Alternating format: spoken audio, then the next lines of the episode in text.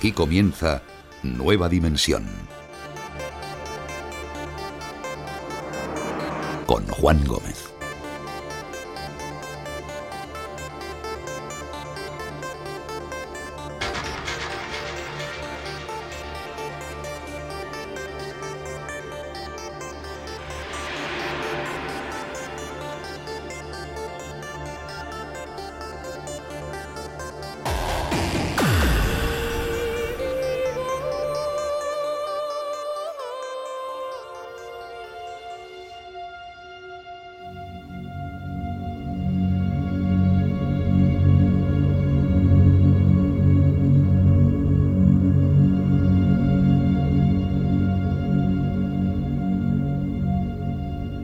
Miércoles 26 de marzo del año 1997, en San Diego, en California, el centro de comunicaciones recibe una llamada.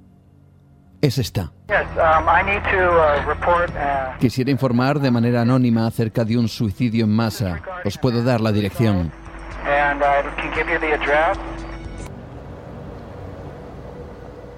Los agentes de policía se presentan en esa dirección en una gran mansión de más de 800 metros cuadrados, los agentes Robert Brandt y Laura Heisek descubren que la puerta principal de la casa está abierta y a voces intentan comunicarse con los que podrían vivir allí.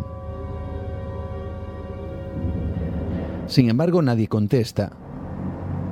Ante ellos, un gran hall principal decorado con mobiliario exclusivo denotaba quizá el tren de vida que él o los propietarios del inmueble llevaban.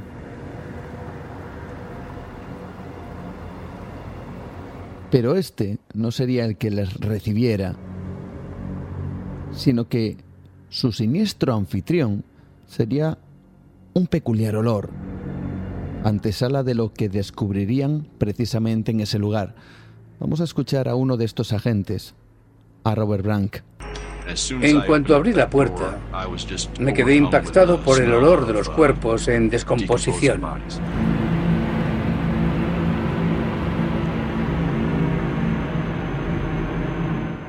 El caso de esta noche es absolutamente inquietante. Comenzamos de manera, yo diría que intensa, ¿verdad amigos?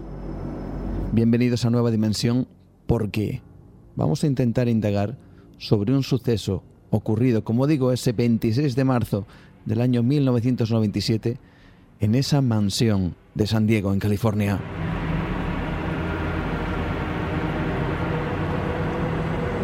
Bien, a medida que avanzaban, tanto Brank como su compañera fueron descubriendo una escena totalmente desconcertante. Curiosamente, frente a ellos, varias mesas parecían haber, haberse convertido en improvisadas camas, y sobre ellas alguien había puesto colchones donde parecían reposar personas en extrañas características. Personas con ropajes totalmente negras, zapatillas deportivas negras también, de la misma marca y todos iguales, y cada uno con medio cuerpo cubierto por una tela o un sudario morado. Además, un sudario perfectamente colocado sobre ellos y junto al cuerpo una bolsa negra cuidadosamente también colocada a los pies de cada uno de ellos. Sobre una mesa plegable vimos lo que parecía un cadáver. Llevaba ropas oscuras. Bob decía, Dios mío, hay un muerto. Y yo le dije que no, que había dos. Había una ventana en una habitación interior. Y justo al lado vi a alguien de espaldas. Más allá había unas literas con otro cadáver encima.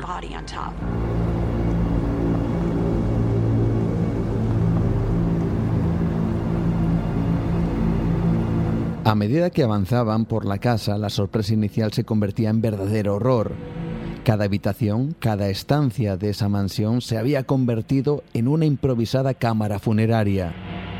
En cada rincón, los agentes encontraron cadáveres dispuestos todos de la misma manera. En tan solo cinco minutos, lo que primero eran dos cuerpos, pasaron a ser diez. A los pocos instantes, los diez pasaron a convertirse en 39.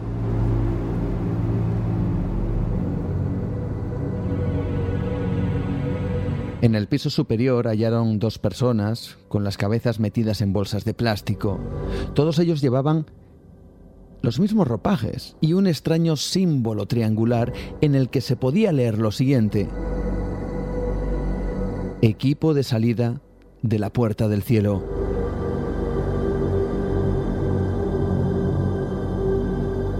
Este descubrimiento, familia dimensionaria, dio a conocer al mundo un hecho terrible, pero que tiene que ver con el misterio y que navega precisamente entre el mundo de lo sobrenatural y la creencia en el fenómeno ovni o en la vida extraterrestre. Todo además en una especie de mezcolanza que se convirtió en mortal. Era como un ritual. Por lo que vimos, parecía que hubiesen celebrado una ceremonia. Se notaba un protocolo muy elaborado.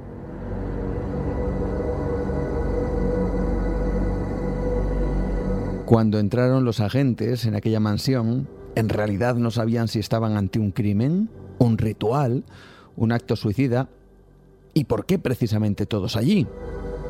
El caso lo llevó el detective Rick Scully, quien describía la escena de la siguiente manera. Yo trataba de llevar la cuenta de las habitaciones donde habíamos estado y de los cadáveres, pero tuvimos que repetirlo un par de veces, era sobrecogedor.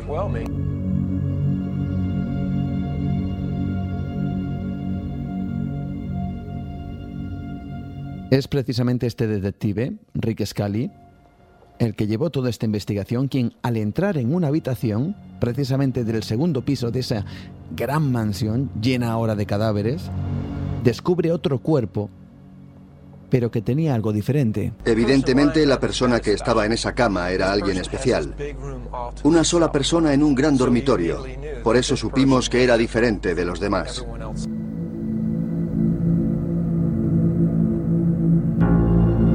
Tenían delante en realidad el cuerpo de Marshall Applewhite, también conocido como Bo o Do, un auténtico desconocido para los investigadores, pero que a partir de entonces su nombre sería imborrable. Junto al cadáver, en una ventana, los investigadores encontraron algo realmente extraño. En un marco, como si de un familiar se tratara, encontraron un dibujo que parecía representar la fotografía o la figura de un alienígena tal y como muchos testigos describen. Era una imagen de perfil de un ser con una gran cabeza gris y grandes ojos negros. En otra habitación se encontraron los restos de comida, bebida, pero también de una sustancia blanca en polvo, así como diferentes botes de barbitúricos. Todo parecía indicar que, tal como decía esa llamada telefónica, había habido un suicidio en masa. Entre los enseres, los agentes encontraron una agenda que reflejaba cada una de las fases de aquel mismo suicidio. Los de un grupo ayudaban a los de otro. Llevaban un diario con sus iniciales y el momento de suicidio. En un apartado ponía tiempo estimado de retorno y algunos habían escrito nunca.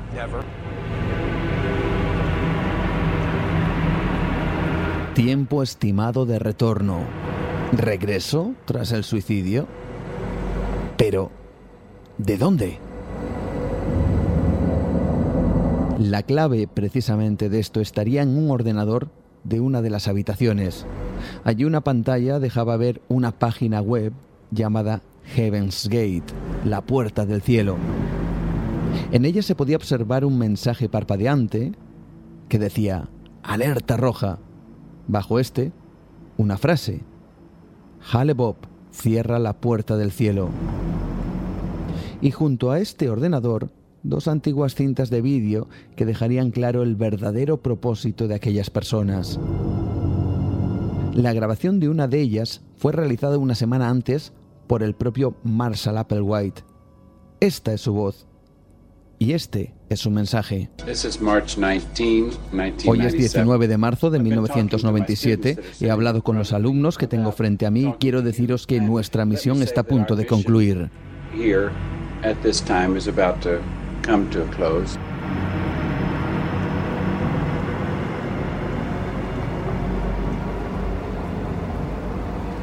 Según estas grabaciones, su misión era pasar a un nuevo plano de realidad. Allí, según sus creencias, serían recogidos por una nave extraterrestre que viajaba, además junto a un cometa que en esa época podía verse desde la Tierra a simple vista, el cometa Hale-Bopp. Pero no podía hacerse de cualquier manera. Debían antes acabar con sus vidas en la Tierra.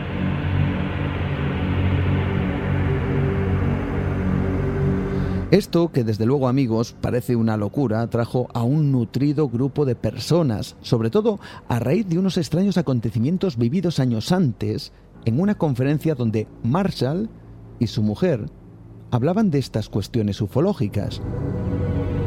Allí, mientras hacían referencia a esta llegada extraterrestre, algo pasó. Así lo comenta precisamente uno de los asistentes a esa conferencia. En la sala había una especie de neblina que parecía envolverlos a ellos y al estrado. Aparecía y se desvanecía. Me volví y le dije a la persona que había mirado, ¿ves lo mismo que yo? Y me contestó, sí, es como si desaparecieran.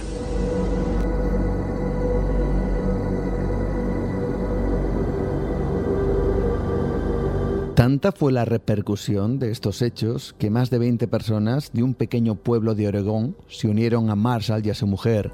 Personas que de la noche a la mañana abandonaron su trabajo, su casa, dejándolo todo.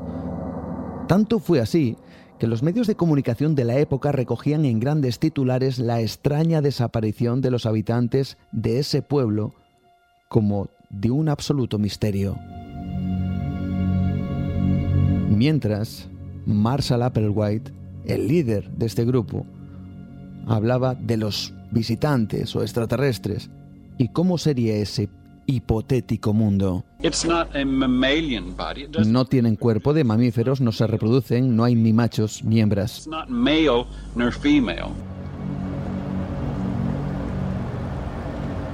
Algunos vídeos incluso fueron enviados a cadenas de televisión, al parecer, el grupo había pagado a estos medios de comunicación para difundir su mensaje. Mensajes como este. La Tierra está a punto de ser reciclada. La única forma de sobrevivir es dejarla con nosotros.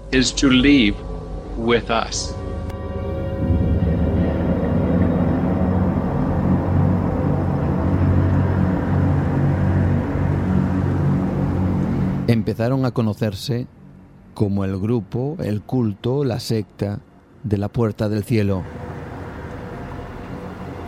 Este grupo llegó a viajar por todo Estados Unidos para difundir ese mensaje y captar la mayor cantidad de fieles posibles. Dieron unas 60 conferencias por el país, pero la gente respondió con burlas o indiferencias.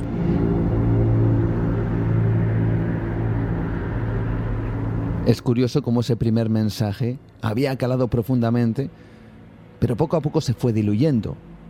Es cierto que hasta día de hoy no sabríamos absolutamente nada de este grupo si no llega a ocurrir lo que os comentaba justamente al principio, ese 26 de marzo del año 1997.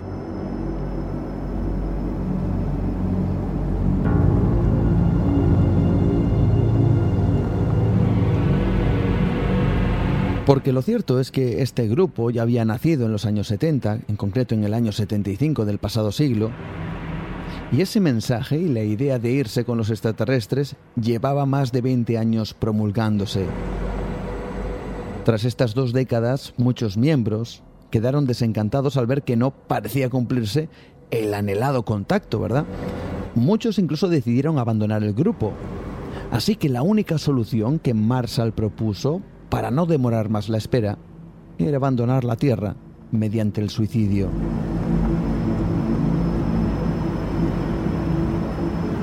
Vamos a escuchar a uno de los miembros del grupo poco antes de realizar ese acto de inmolación. Fue recogido por los investigadores en una de esas cintas de vídeo. Esto es parte de su legado. Yo quiero que sepan que lo que vamos a hacer no tiene absolutamente nada de malo. Lo hacemos con una sonrisa.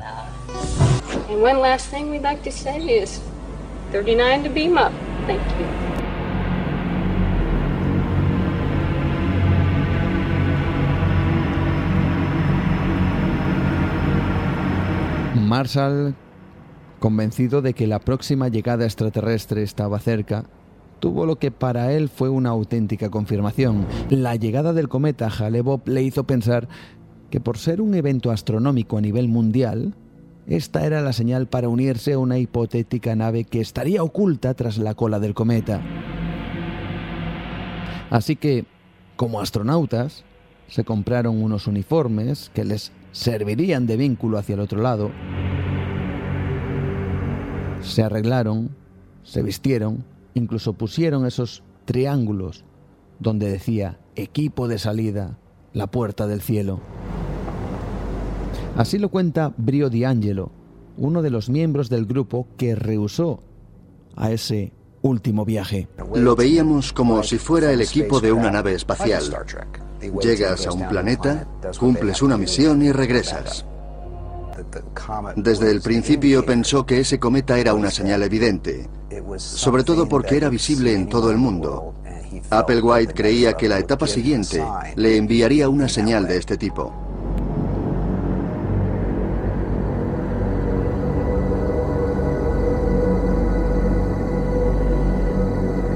Tiempo más tarde se descubriría que Brio D'Angelo, al que acabamos de escuchar, fue la persona que avisó a la policía de los suicidios en esa llamada telefónica. Yes, um, I need to uh, report uh, uh, an anonymous tip. This is regarding a mass suicide, and I can give you the address.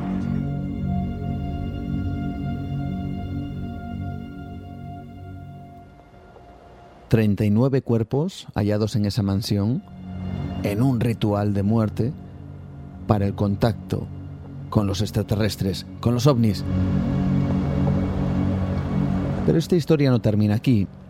Lo cierto es que seis semanas después, la policía encuentra en un motel de California a dos personas, antiguos seguidores de la secta, que habían imitado los suicidios. Uno de ellos consiguió su objetivo. El otro, a pesar de sobrevivir, diez meses más tarde se fue al desierto y allí también acabó con su vida.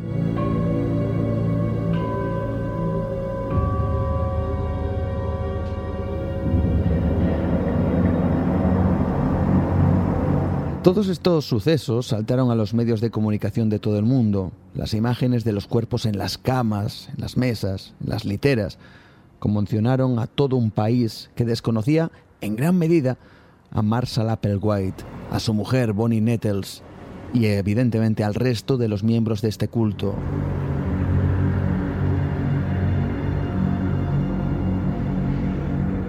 Es prácticamente lo que comentamos, ¿no? Morir por los ovnis.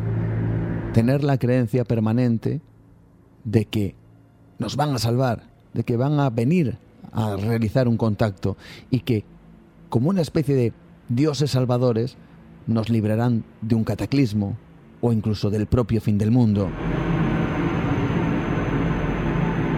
Creencias que perduraron, sobre todo en los años 70, a raíz de los movimientos New Age, a raíz del desencanto por la sociedad que se vivía, en Estados Unidos sobre todo, se salía prácticamente de la guerra de Vietnam, estaban hartos de ver cómo sus hijos, sus maridos, morían en el campo de batalla y querían desde luego hacer un cambio radical, totalmente radical, de todos estos temas que vivían plenamente la sociedad americana. Se hablaba de ovnis, se hablaba de extraterrestres, se hablaba, se hablaba de salvación. Y por supuesto, muchísima gente creyó a pies juntillas que ese contacto, que esa salvación se iba a producir. ¿Cómo recuerda este caso, amigos? a otros que también se han vivido incluso en España. Seguramente muchos, familia dimensionaria, pues recordaréis aquel titular del periódico El Caso que decía, los extraterrestres nos llaman, pertenecemos al infinito. El conocido caso de los suicidas de Tarrasa, José Félix Rodríguez Montero y su amigo Juan Turul Vallés, de 47 y 21 años de edad, cuya historia finaliza en las vías de un tren al suicidarse al paso de uno de estos trenes precisamente. Junto a ellos se hallaba esa nota. Los extraterrestres nos llaman, pertenecemos al infinito, y un código extraño que acompañaba esa frase. WTKS-88. José Félix decía recibir mensajes de lo que él bautizó como el mando galáctico, que les guiaron, dicen que hasta la muerte.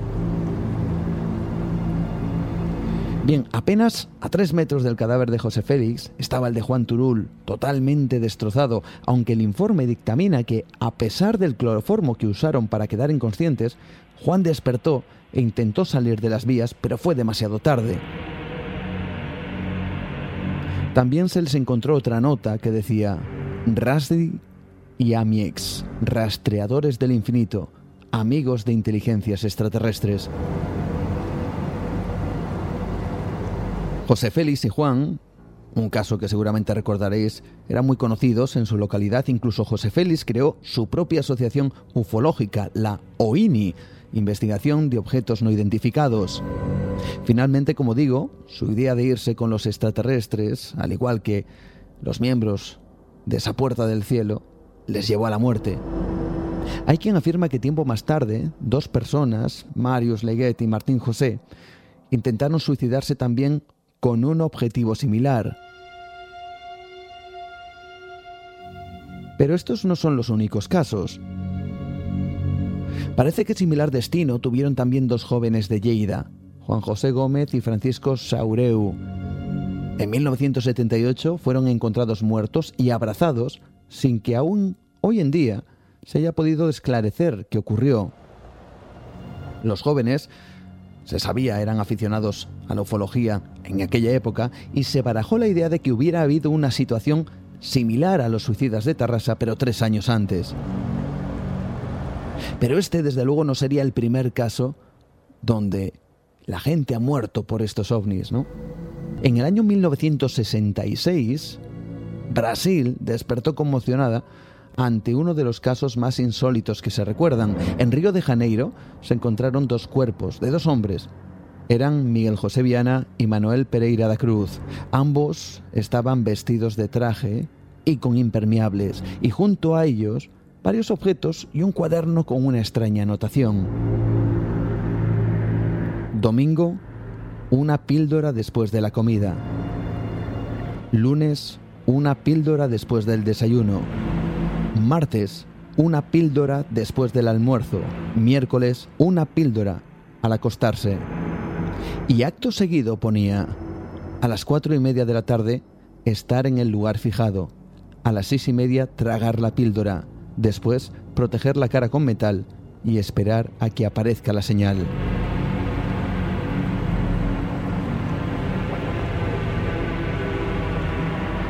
Junto con los cuerpos se encontraron dos máscaras o gafas de plomo parecidas a las utilizadas para protegerse ante la radiación.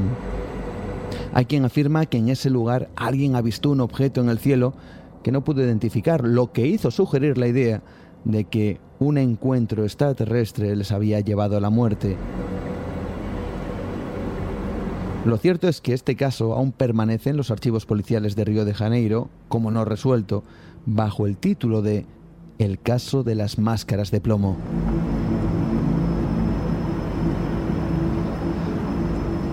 Parece, amigos, sin duda, que la búsqueda de ese encuentro, ese contacto con seres de otros mundos ha llevado a la obsesión algunas personas creyendo que quizá la muerte fuera la única vía para llegar a entablar ese contacto o ese viaje a otros mundos. Precisamente tal y como lo hicieron los miembros de la secta Heaven's Gate. Y de ella queremos hablar para finalizar esta parte. Bien, lo que os voy a contar a continuación tiene que ver con este programa, Nueva Dimensión, y todo este inquietante caso. En Nueva Dimensión quisimos averiguar qué quedaba de todo ello y si existía la posibilidad de que alguien, tras más de 20 años después de ese suicidio en masa, quedara un miembro de esa secta, de esa puerta del cielo. Así que nos pusimos a investigar hasta que, a través de diferentes contactos, conseguimos un email donde supuestamente podríamos comunicarnos con algunos de estos viejos miembros del Heaven's Gate. Bien amigos, tras varias negociaciones pudimos enviar un mensaje desde Nueva Dimensión donde preguntamos si podríamos contactar con alguno de ellos. Y la sorpresa fue mayúscula cuando recibimos la respuesta. Estás comunicando con dos miembros originales de Heaven's Gate desde sus inicios en 1975. Bien, tras varios mensajes más, les pedimos si estarían dispuestos a realizar una entrevista, hablar para Nueva Dimensión de lo ocurrido y de la situación actual de esta secta. Bien, esta misma mañana, de este viernes, hemos recibido la respuesta y están dispuestos a conceder la entrevista. Nosotros en Nueva Dimensión ya estamos preparando todo para poder entablar esa comunicación. Ellos mismos nos han advertido, cuidado, cuidado con lo que preguntáis, porque el tema todavía en su comunidad se recuerda y es un asunto muy sensible en donde también familiares de los fallecidos están vivos y prácticamente viven puerta con puerta con estas personas. Saben que llamamos desde España, lo cual Creo que les ha sorprendido porque, según nuestro contacto, ellos no conceden entrevistas. Pero quizá, quizá por tratarse de un país lejano para ellos, quizá no les importe, ¿no?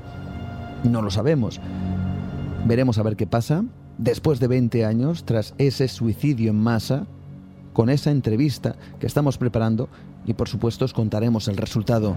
Entrevista quizá a los últimos miembros de esa secta que en el año 1997 miró hacia las estrellas, miró hacia ese cometa, el Hale-Bopp, dijo ver allí una nave que les llevaría a otros mundos y para ello utilizaron la muerte como vía para alcanzarlo. Entablaremos contacto con ellos, nos han confirmado de momento que sí conceden esa entrevista y os lo contaremos aquí, en Nueva Dimensión.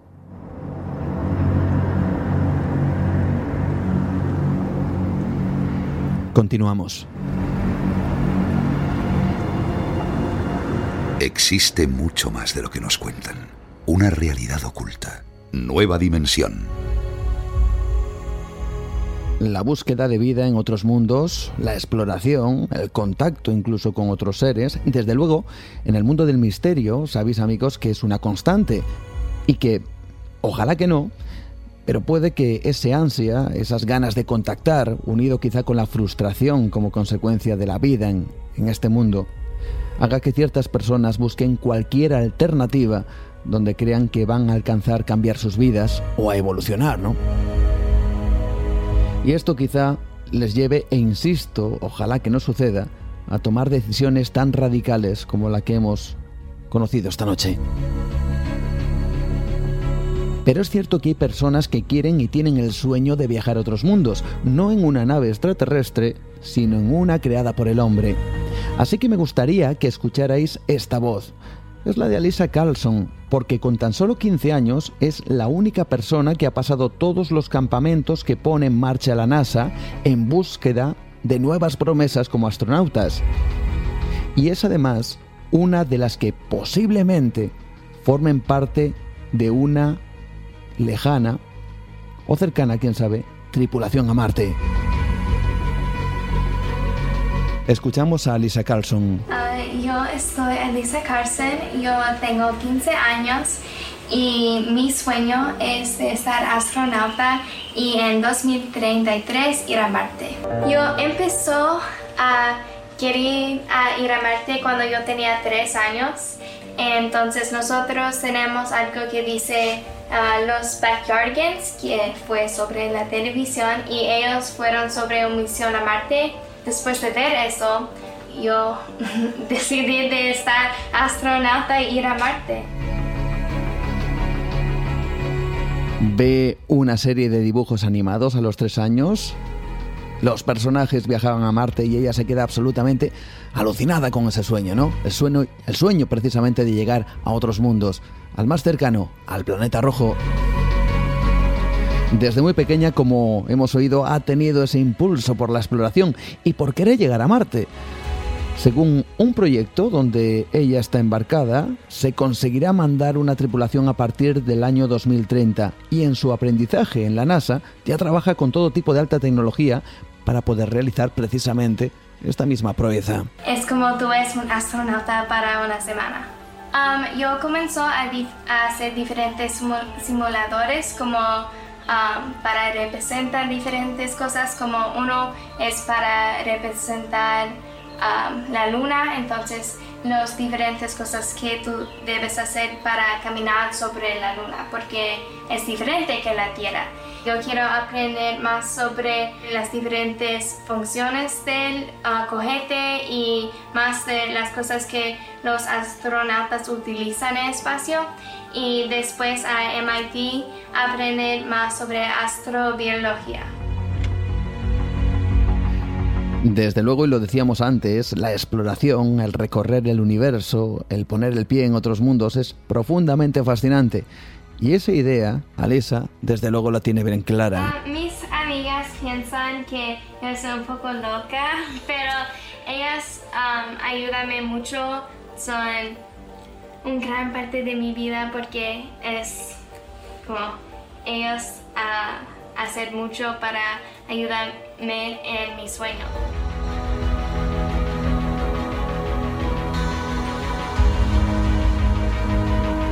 Es tanta, sin duda alguna, la pasión y el compromiso de la NASA en Alisa, que incluso a sus 15 años ya viaja dando conferencias sobre su trabajo, su preparación y también precisamente de lo que hablamos, ¿no? La idea de alcanzar esos sueños, el constante pensamiento en llegar, como es en su caso, a otros puntos del cosmos, aunque sean estos, los más cercanos, precisamente el planeta rojo. A mí me gusta ir a diferentes lugares para hablar a niños o personas en general, de hablar sobre la misión de Marte, la importancia del Marte y de decir a todos que tú debes seguir tus sueños.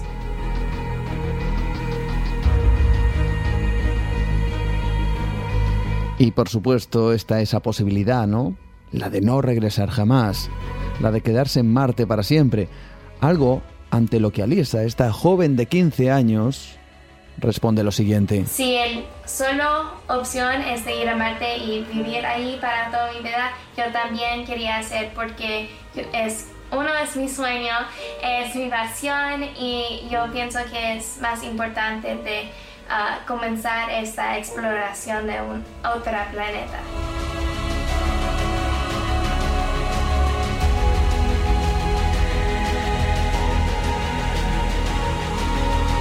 ¿Y cómo sería precisamente ese viaje? ¿Cómo sería esa estancia? ¿Cómo podríamos trasladar esta especie acostumbrada a este planeta, a estas situaciones eh, y a esta, a esta geología y a esta atmósfera y a todo lo que nos rodea, transformar todo eso y llevarlo a un planeta totalmente hostil y letal para nosotros? Bueno, pues vamos a intentar descubrir precisamente cómo sería esa vida en Marte, cómo sería ese viaje, esa exploración, cómo sería la posibilidad, si es que se tiene, de poder llegar allí, establecerse, formar una colonia y hacer que el planeta rojo, quién sabe si algún día, también se convirtiera en nuestro hogar. Así que todos muy atentos porque vamos a hablar y vamos a llamar directamente a un ingeniero. Él está en Cuba ahora mismo. Vamos a hacer esa llamada nada más y nada menos que recorriendo miles de kilómetros de manera increíble para conocer esa propia vida en Marte. ¿Cómo puede ser posible? Lo descubrimos ahora mismo en Nueva Dimensión.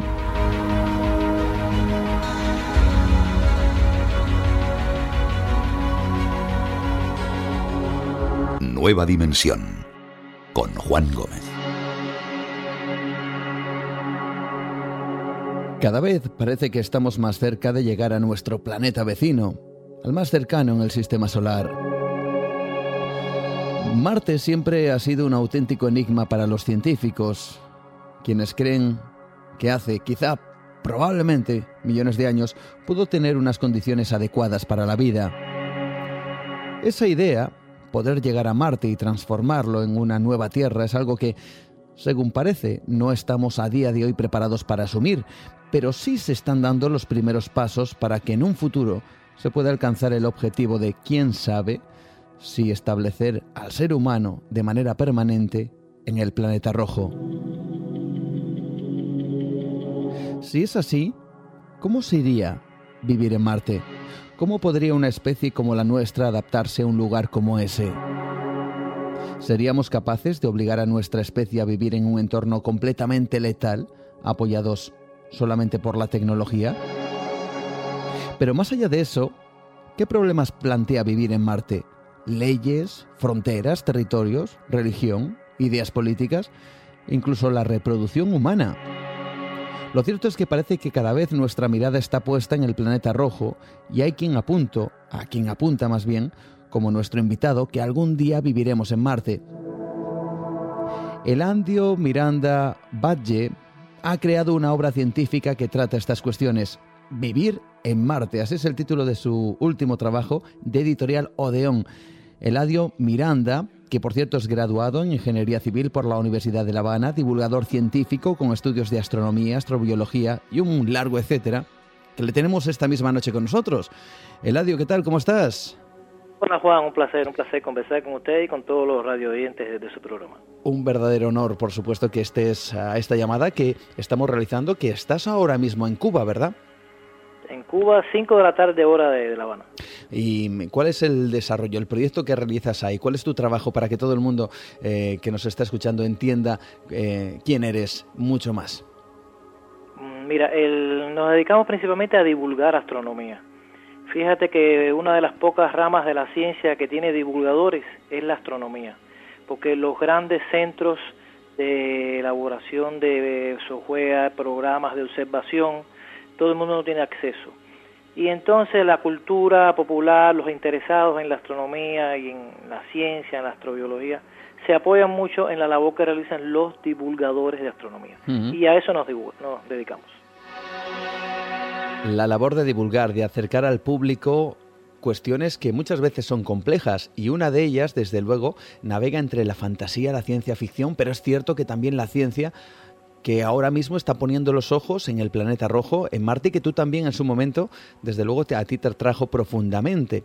Algo te ocurre, ¿no? En el año 2004 que hace que te dediques expresamente a contemplar la posibilidad de que Marte pueda albergar vida humana, ¿no? Mira, algo me fascinó y fue cuando eh, los dos robots Spirit y Opportunity llegaron a la superficie de Marte. Una misión que inicialmente iba a durar solamente seis meses y se extendió por meses, años, años, años y realmente ha sido fascinante las imágenes y los descubrimientos que, tuvieron esas dos, esos dos robots. Y a partir de ahí fui que me di cuenta de que la colonización de Marte por seres humanos iba a ser una realidad un día no muy, muy lejano. No muy lejano. Eh, lo planteas, por ejemplo, ¿a qué, ¿a qué tiempo? Comentas incluso fechas, año 2030, 2040 o 2050, ¿no? Sí, es decir, esto no, no, es especulación, no es ciencia ficción. Hay planes, actualmente hay tecnologías desarrollándose para tratar de llevar en el 2030 al menos una tripulación hasta Marte y retornar a la Tierra, que eso sería un paso astronómico, científico y, digamos hasta biológico mm. impresionante para la raza humana. Vamos a hablar un poco del planeta rojo, que seguramente tú conoces no porque hayas estado ahí, evidentemente, pero sí porque has investigado. ¿Y cómo son las condiciones? ¿Cuáles son las principales diferencias entre, entre Marte y la Tierra que hacen que, vamos a decir, que ese establecimiento humano se complique de manera, yo diría que importante? Bueno, yo creo que el, principal obstáculo que tiene Marte es su carencia de atmósfera.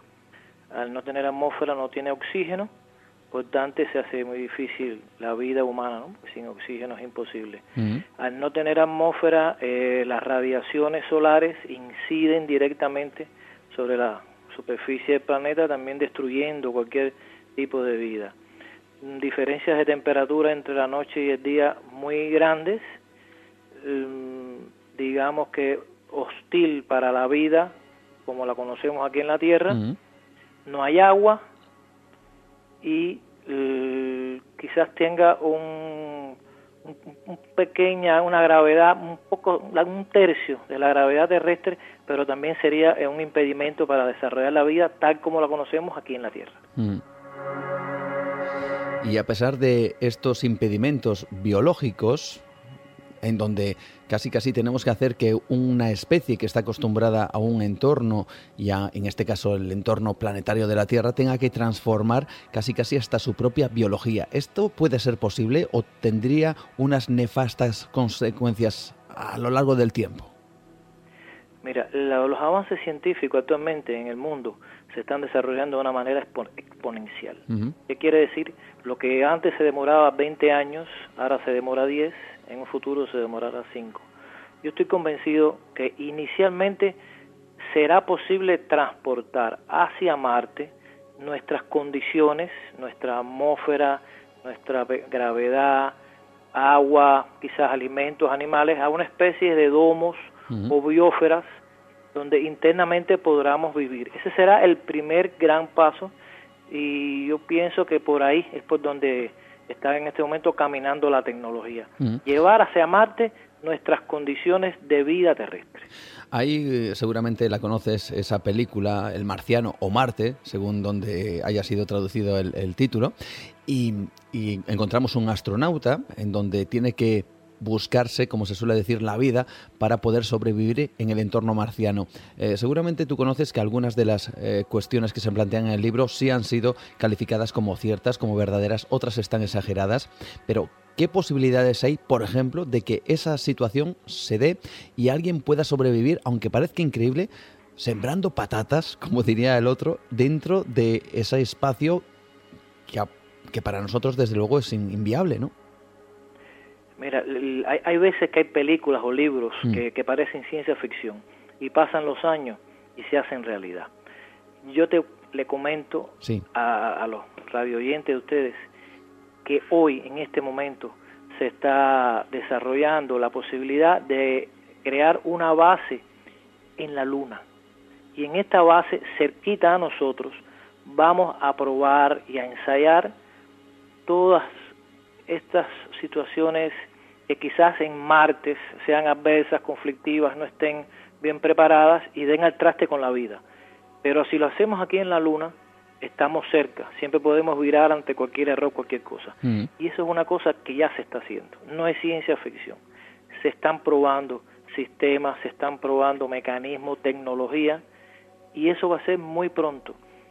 ¿Qué, qué nos dice esto? Que ya no es ciencia ficción, que ya es realidad. ¿Cómo sería, eh, según el libro, que estamos empezando a navegar también a través de él, en donde tú tratas de, avanzar siempre con el aporte científico esa posible expedición a Marte? ¿Cómo sería ese primer acercamiento a Marte? ¿Sería directamente humanos? ¿Llevaríamos algún tipo de, vamos a decir que inteligencia artificial o algún tipo de robot previo para que de alguna manera fuera la avanzadilla del hombre? Eh, ¿Cómo se plantearía esta situación? Sí, no, por, supuesto, por supuesto, antes de llegar el hombre debe llegar la tecnología. Tecnología probada y redundante, quiere decir duplicada para cualquier fallo. Inclusive se mandarían robots capaces de construir la base sin la presencia del ser humano. Cuando el ser humano llegue a Marte, ya tiene que estar probado el sistema de transporte, la supervivencia del ser humano en la superficie de Marte y la estabilidad de la colonia. Esto necesita un periodo inicial que lo realizarían las máquinas, los robots, impresoras como las que existen aquí en la Tierra ahora, capaces de ensamblar estructuras, de, crear instrumentos. Es decir, tiene que ser autosuficiente la tecnología en Marte antes de que los humanos lleguen. Eh, hay incluso teorías que apuntarían el hecho de que la, superficie eh, de Marte, para evitar precisamente esa radiación, no sería lo más adecuado, sino que también pudiera haber un proyecto en donde eh, se podría habitar, dicen que de manera subterránea, bajo la superficie de Marte. Esto también pudiera ser una posibilidad de alcanzar nuestro planeta más cercano. Esa es una de las teorías que en este momento están ganando más adeptos. En Marte, que tuvo un pasado volcánico, donde lavas, enormes chorros de lava circularon por el interior del, planeta y eso crearon túneles. Estoy hablando de túneles que pueden tener uno o dos kilómetros de largo y hasta 100 y 200 metros de, altura. dentro de estos túneles bien pudieran colocarse estos hábitats. Estarían protegidos de la radiación y, importante, de posibles micrometeoritos o meteoritos que pudieran dañar estos hábitats. Y perfectamente se podría vivir dentro de esos túneles protegido de cualquier impacto de, del hostil cosmos que rodea Marte. Hablamos con Eladio Miranda, hablamos con el creador de esta obra científica, pero también que nos proyecta al futuro, ¿no? Como es este Vivir en Marte de Editorial Odeón. Y las cuestiones, desde luego, que se plantean son absolutamente infinitas, incluso desde lo tecnológico, que podemos aventurar sobre cómo poder construir algo en Marte que nos proteja de todos esos elementos adversos, hasta cuestiones que van un poquito más internas y más intrínsecas al ser humano, por ejemplo, la política, como por ejemplo también las fronteras incluso la propia religión. Eso también es algo muy interesante que tocas en el libro, ¿no? Claro que sí. Casi siempre que vemos una película de ciencia ficción o se habla de Marte, una expedición, casi el 95% son temas científicos, tecnología. Y a veces nos olvidamos que el ser humano cuando llegue a Marte va a llevar también su pensamiento, sus creencias, sus hábitos de vivir y inicialmente quizás dependamos un poco de la Tierra, ¿no? De alguna base central aquí en la Tierra, pero más tarde o más temprano Marte tendrá que ser un poquito autónomo. Y si eres autónomo, vas a entonces a depender también de lo que llevaste en tu pensamiento a Marte. Yo en el libro planteaba de que inicialmente sería perfectamente una vía fácil que cada cual llevara su espiritualidad, su religión, sus creencias, pero con el paso de los años quizás también surja una especie de religión marciana. No estoy hablando en 10 o 20 años, pueden pasar 100, 200 años. O puede haber un consenso generalizado de que personas con diferentes creencias se agrupen en diferentes momentos históricos dentro de la vida de Marte. Es decir, Marte no lo vemos como un gran experimento científico, sino también un gran experimento humano de calidad de vida. que se podrían incluso cometer los mismos errores que quizás se han cometido en la Tierra, trasladado al planeta rojo. Inicialmente, inicialmente esa posibilidad estaría un poco más eh, reducida porque estaríamos hablando de una pequeña colonia, ¿no? de pocos habitantes, donde tendrían una, un gobierno quizás sería jerárquico, yo planteo quizás hasta un poco militar, ¿no? Donde haya una escala de mando, ¿no? Hacia los demás. Por supuesto, el ser humano tiene a través de la historia, cuando tú la ves, siempre hemos estado en guerras, en cosas, siempre hemos amado, hemos odiado. Va a ser difícil, va a ser muy soñador pensar que llegaremos a Marte desposeídos de todos estos elementos que yo creo que hasta genéticos están mm. dentro de nosotros. Lo que quizás el momento histórico, el, futuro este tecnológico sí puede hacer que varíe nuestra forma de pensar y, y, y no sea tal como creemos que sucede actualmente en nuestra vida aquí en la Tierra.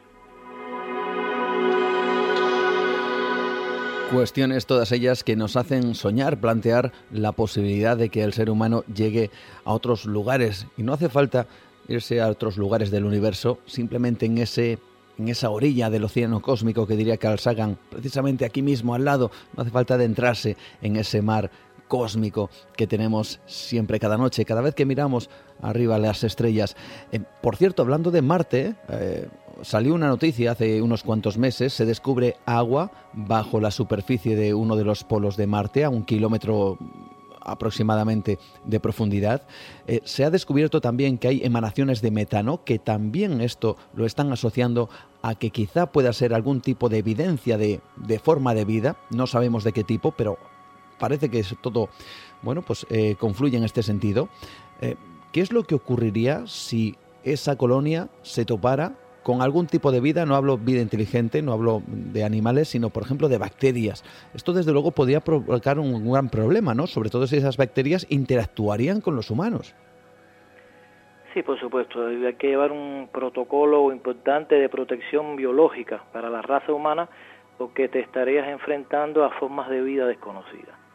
Pudieran ser hostiles o, o no, pero tienes que estar preparado contra la hostilidad Las bacterias aquí en la Tierra llevan millones de años con nosotros. Se han adaptado a, nosotros como, como formas de vida. Si encontramos bacterias en otro planeta que no conocen nuestra forma de vida, no sabemos si nos atacarían o estarían inertes o no les importáramos como vida, pero teníamos que estar preparados en, que eso es una posibilidad real. De, de hecho, existe un protocolo actualmente en la Tierra de todas las naves que visitan eh, otros lugares, sondas espaciales, que se ponen en cuarentena precisamente para para evitar eh, una posible contaminación biológica de la cual no conocemos absolutamente nada. ¿Qué sabemos, hablando de conocer, qué sabemos de eso, eso, ese descubrimiento del agua o esos, esas trazas de metano que se han descubierto en Marte? ¿Qué es lo que, eh, al parecer, nos dice la ciencia que puede haber ahí? Mira, e-, esa noticia tiene varias lecturas importantísimas. Hasta ahora se sabía que en Marte había eh, agua en forma de hielo, en los casquetes polares y bajo la superficie. Pero ahora la Mar Express por primera vez no, mm, ha relevado un estudio donde ha encontrado un lago de agua en de forma líquida a un kilómetro y medio de profundidad. El agua es el eje de la vida. El agua la podemos descomponer en oxígeno y en hidrógeno y podemos respirar ese oxígeno y con ese hidrógeno podemos crear combustible. Podemos, nuestras plantas, nuestros animales, pueden sobrevivir en la superficie de Marte si extraemos esa agua que está en, el fondo, bajo tierra, un kilómetro, estaban diciendo un kilómetro y medio. Así que eso es una lectura importante. Pero más importante todavía, ¿sabes qué es? Que este gran lago, que tiene casi 20 kilómetros de diámetro, se ha descubierto solamente analizando el 10% de la superficie del polo sur marciano. Caray. Que no podremos encontrar cuando habremos experimentado, descubierto o analizado con nuevas tecnologías toda la superficie marciana, cuántos lagos, cuántos quizás corrientes de agua subterránea que no van a estar afectadas de la radiación, recuerda que están a un kilómetro y medio para abajo. Y quién sabe si hay alguna bacteria todavía sobreviviendo desde el pasado marciano hasta el presente marciano. Es un enigma para el que no hay respuesta todavía, pero no hay un no para su posibilidad de existir. Hay muchas teorías al respecto. Una de ellas, eh, también la comunidad científica se ha pronunciado hace escasas semanas sobre la terraformación de Marte. Dicen que actualmente no tenemos una tecnología para poder crear una Tierra prácticamente de la nada, pero ¿apuntas la posibilidad o la idea de que esto se produzca en un futuro?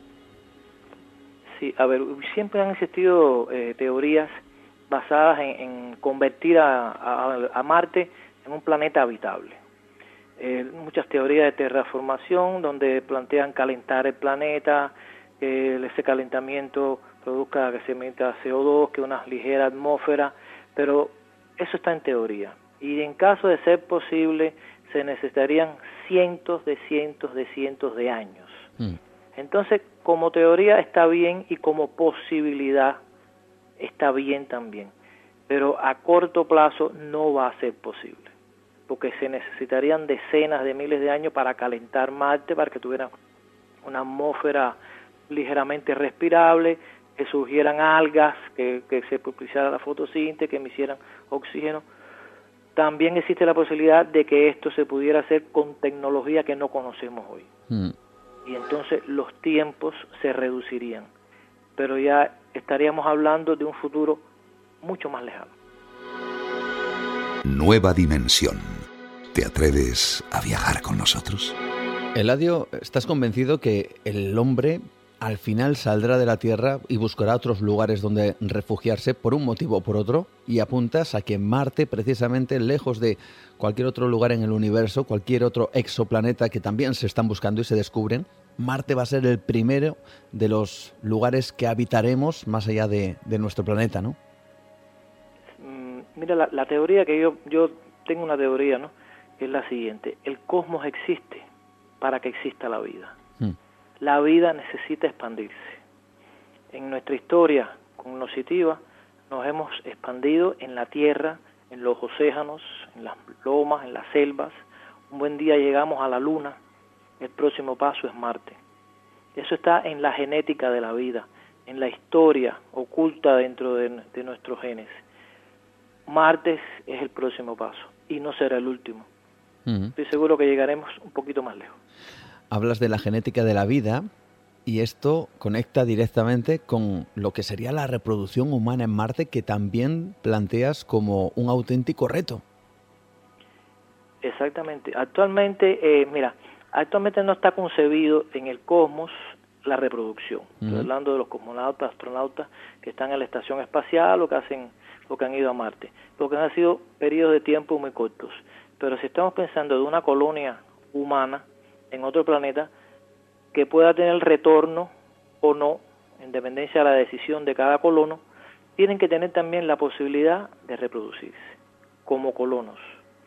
Sería, eh, haciendo un, un símil, cuando los españoles llegaron a América, quizás Colón no tenía pensado reproducirse en América, pero los próximos que vinieron sí dijeron, me quedo aquí, y, y tuvieron sus hijos y sus esposas, y yo creo que eso es válido también para Marte. Es increíble pensar que esto, por ejemplo, se pueda producir, pero claro, también eh, es cierto que las condiciones de, de, Marte y de la Tierra son diferentes y también es lógico pensar que quizá con el tiempo con las generaciones, con los siglos incluso, pues al final acaben convirtiéndose en especies, vamos a decir que con rasgos diferentes debido a la adaptación que esos seres humanos han tenido que, digamos, aprender o su naturaleza, la naturaleza humana ha, tendido, ha tenido que modificar para poder sobrevivir en las condiciones marcianas. ¿Esto puede derivar en casi dos especies diferentes a lo largo del tiempo? Yo pienso que sí puede haber alguna variabilidad en la biología o en la genética interna, no en grandes rasgos. Recordemos que la evolución necesita millones de años, pero sí quizás puedan ser personas más adaptables al ambiente eh, artificial que puedan tener allí. Quizás estén más aptos para sintetizar el oxígeno o las proteínas, quizás puedan crecer más o menos en dependencia de la gravedad, algunas pequeñas variaciones, eh, vamos a decir, darwinianas, de adaptabilidad del ser humano. Pero yo no pienso que hayan grandes cambios desde el punto de vista como, como especie, como raza que somos. Eso no va a suceder. Seguramente, Ladio, lo conoces Muchas son las agencias espaciales en todo el mundo, tanto en Europa como en Estados Unidos, como China, como incluso la India. Eh, muchos son los científicos que están mirando a Marte como el próximo objetivo. ¿No te da la sensación que hay una especie de guerra por a ver quién llega antes a Marte? Acuérdate que, actualmente la vida en la Tierra se basa, aunque no lo, queramos reconocer, en, la economía. Mm. Y entonces estamos viendo, igual que en su momento la carrera espacial entre la antigua Unión Soviética y Estados Unidos, actualmente no es una gran carrera espacial, pero sí el ser humano trata de competir. Y entonces todos queremos llevando el premio. Creo que eso es algo que está interno también en, en la raza humana. Y una cosa importante, cuando tú estás desarrollando tecnología para ir a Marte, a la Luna, al cosmos, estás desarrollando tecnología con científicos muy preparados y esa tecnología también la puedes aplicar de cierta manera aquí en la Tierra. Entonces muchos ojos están puestos en no solo financiar estas tecnologías, sino en tener el, el poder de, de, poderlas distribuir aquí en la Tierra. No podemos olvidar tampoco esa parte. A veces pensamos que la tecnología que se aplica para llevar una nave al espacio es netamente tecnología astronómica, no negativo. Muchos eh, científicos, muchas personas inteligentes están creando instrumentos, técnicas, objetivos que después también pueden ser útiles aquí en la Tierra. Y no podemos dejar eso como un ente aparte, sino es un conjunto de todo. Eso genera, por supuesto, beneficios también aquí en la Tierra al que domine esa tecnología. Hay empresas privadas que desde luego también están haciendo su particular aventura marciana y, aquí, lógicamente, tengo que preguntarte acerca de tu opinión. Ya sabes que hay proyectos como Mars One que quieren llevar a, personas bueno, no son científicos, son personas, eh, vamos a decir, de la calle, eh, en búsqueda de ese viaje que dicen incluso que es de no retorno. ¿Qué opinas acerca de esta, la viabilidad o la posibilidad de alcanzar esos objetivos de estas empresas? Esto es antiguamente conocíamos a las grandes eh, potencias mundiales, ¿no? Que desarrollaban la astronomía desde el punto de vista, vamos a decir, institucional o, de gobierno, ¿no? La mm. NASA, estaban los soviéticos, los chinos, etcétera. estas compañías ahora eh, particulares manejan mucho dinero está Mars One, pero tenemos ahora SpaceX, que quizás es la que se ha hecho un poco más mediática, hmm. con mucho capital invertido, no solamente monetario, sino también humano y científico. Y casi que están apostando más por el viaje a Marte que empresas como la soviética Rocosmos o como la NASA de los Estados Unidos. Y yo pienso que el viaje a Marte lo va a efectuar primero una empresa privada antes de que antes de un gobierno como tal. Estoy convencido de eso. Y la pregunta es, eh, según tu opinión, ¿son viables los actuales proyectos que existen que sitúan a esa expedición a Marte en el 2025, por ejemplo, o lo crees, crees que es demasiado pronto todavía? Mira, siempre cuando ponemos una fecha y si la, la, fecha quizás pasa un año más, un año menos, a veces pensamos que no están bien las cosas la tecnología es complicada. Hmm. Hay que probarla y hay que analizarla, suceden cambios, suceden problemas, hay que volver a empezar de cero otra vez. Hay mucha gente trabajando en esto, hay mucho dinero trabajándose, mucho dinero puesto en estas investigaciones. Puedes estar convencido de que vamos a mandar a una persona de Marte. Puede ser en el 20, en el 22 o en el 23, pero se va a llevar hmm. a cabo. ¿Por qué razón? Porque hoy se está invirtiendo dinero en eso. Y todas estas empresas privadas no invierten dinero por gusto. Ya están preparando la posible nave que llevará los, primeros colonos mm. hacia Marte, los cohetes que podrán impulsar, y, y no se está gastando dinero en eso por gusto, para tirarlo. Quiere decir que puedes estar convencido de que no sé si será en el 20 o en el 25, pero de que visitaremos los humanos a Marte mm. y más tarde pondremos una colonia allí, es completamente seguro. Y además el tiempo correrá de manera diferente en Marte, porque lógicamente los años no varían en cuanto a los días, bueno, o los soles que se llaman allí. Y, también incluso comentas algo muy interesante, me ha llamado poderosamente la atención, y es que incluso dices que los segundos no durarán lo mismo en Marte o habrá que cambiarlos, la duración de un segundo respecto a la Tierra. Claro que sí. El, el, reloj, el reloj que todos conocemos con sus 24 horas y, y sus 60 minutos y segundos, realmente lo que está es acondicionado al movimiento de rotación de la Tierra.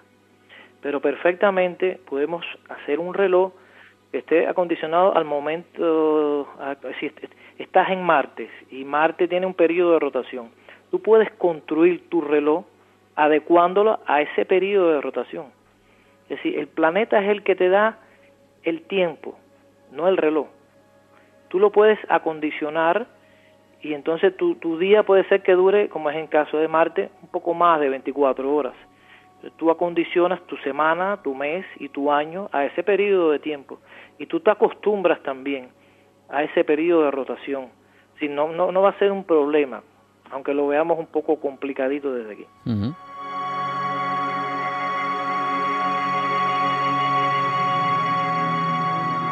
la vida se abre paso a través del universo, ¿verdad? Comentabas que el agua ha aparecido en Marte, o bueno, siempre ha estado ahí, lo hemos descubierto.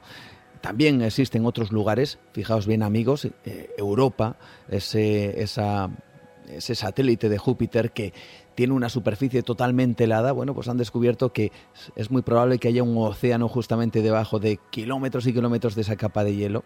Por lo tanto, quizá también haya la posibilidad de vida. ¿Crees que de alguna forma esa vida está expandida por todo el universo a pesar de que no acabamos de encontrarla, a pesar de no tener la prueba para afirmar categóricamente que hay más allá de nuestra Tierra vida, esa vida que tanto buscamos? Mira, yo estoy convencido de que la vida en el universo es común, es común. El, planeta Tierra y el Sol son una estrella y un planeta muy común en el universo.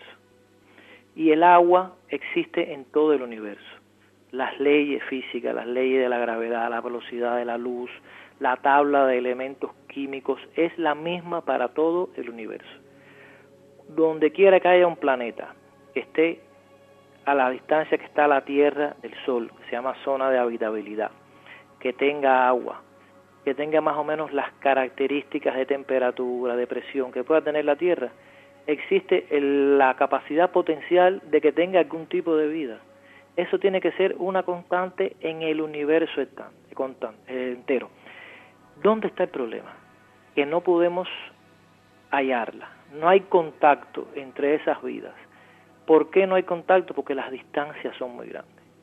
Eso es lo que frena y lo que nos hace pensar que estamos solos en el universo.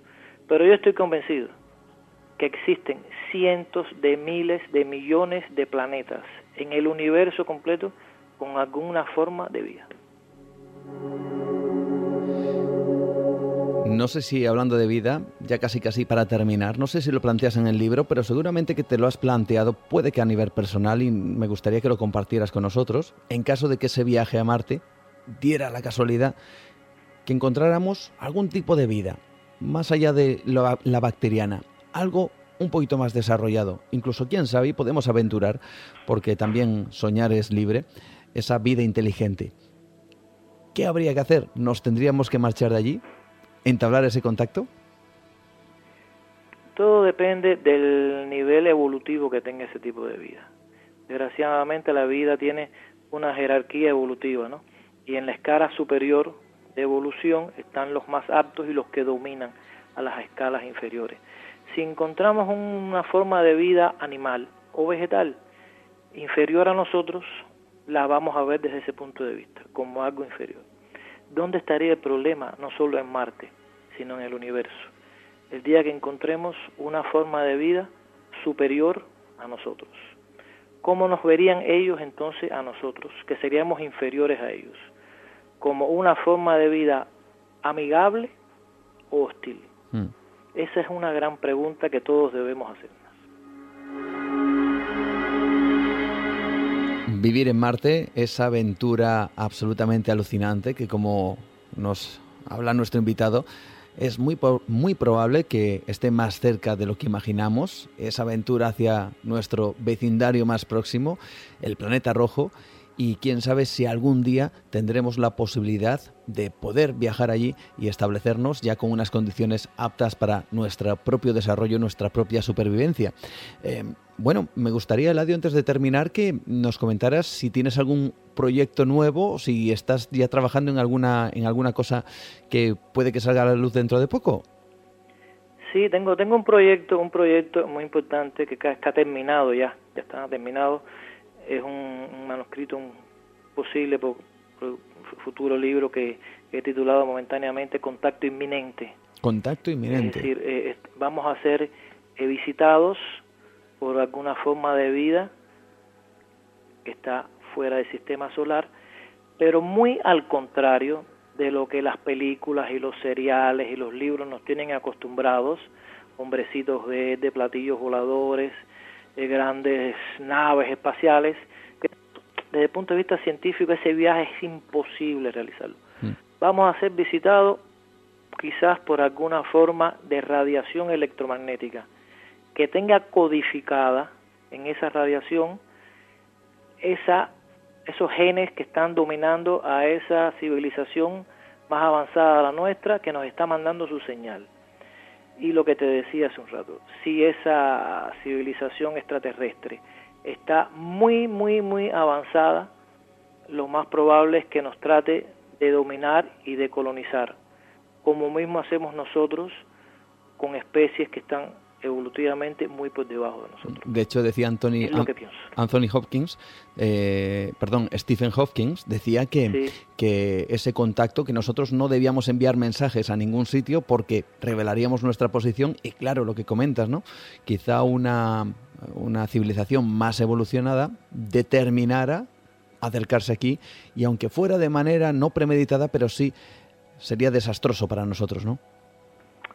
Quizás que estarían buscando expandirse, buscar quizás energía, si es proporcional el desarrollo tecnológico con la necesidad de encontrar fuentes de energía. Y quizás si se encuentra en un planeta como la Tierra, con minerales, con agua, sería una fuente de energía. ¿Cómo nos tratarían a nosotros? Es un enigma, no lo sabemos. Hace poco leí un libro muy interesante. Sí. Decía, si te encuentras una civilización desarrollada que dista de nosotros lo mismo que nosotros distamos desde el punto de vista evolutivo de las hormigas. Quizás hagan con nosotros lo mismo que nosotros hacemos con las hormigas. Simplemente con un dedo las aplastamos. Muy interesante.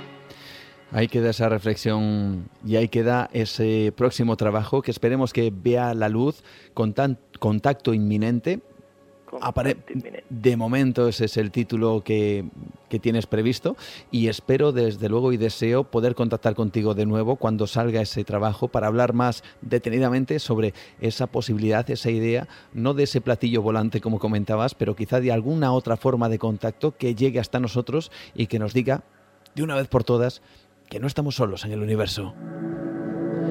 Eladio Miranda Valle, muchísimas gracias por estar con nosotros. Recordamos, es graduado en Ingeniería Civil por la Universidad de La Habana, que ahora mismo estás en Cuba y que sigues trabajando en estos proyectos y en muchos otros, ¿verdad? Exactamente, es fascinante este mundo de, la astronomía, del universo y de no estar solo en el universo. Es fascinante el tema. Muchísimas gracias por estar esta noche. Un verdadero placer y un abrazo fuerte. Y lo mismo para usted y muchos éxitos para todos.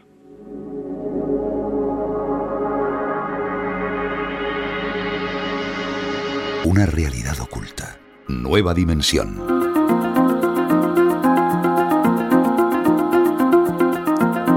Ya sé, amigos, familia dimensionaria, que quizá me repito en esto, ¿no? Pero es que siempre es así, ¿no? La fascinación que produce la búsqueda, la exploración del universo, del cosmos.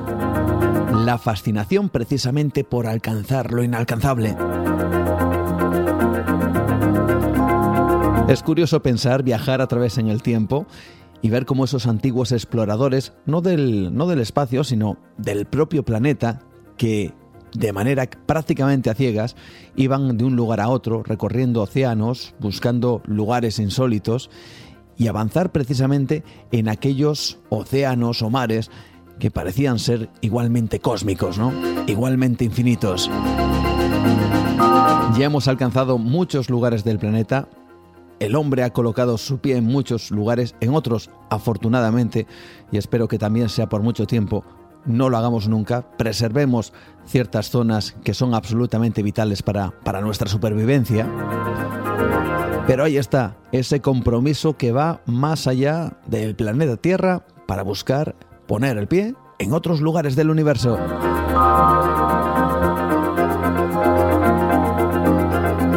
Conectados desde luego y precisamente esa palabra es la que es protagonista una vez más aquí en Nueva Dimensión porque estamos conectados con todos vosotros. Dimensionarios, dimensionarias que cada semana estáis pegaditos a este programa. Ya sabéis que estamos en ivox.com todos los viernes a partir de las 12 de la noche, hora española. También estamos en nuestras vías de contacto, mi perfil Juan Gómez Ruiz en Facebook o también Nueva Dimensión en esa página, igualmente en Facebook. Vamos, si os parece, rápidamente a comentar o a dar voz o ser portavoces de vuestras opiniones del programa de la semana pasada, que estuvimos hablando del paso Diatlov, de ese misterio absoluto que lleva muchas décadas todavía sin resolverse en cuanto a la extraña muerte de ese grupo precisamente de exploradores, en esta ocasión de los Urales, allá en Rusia.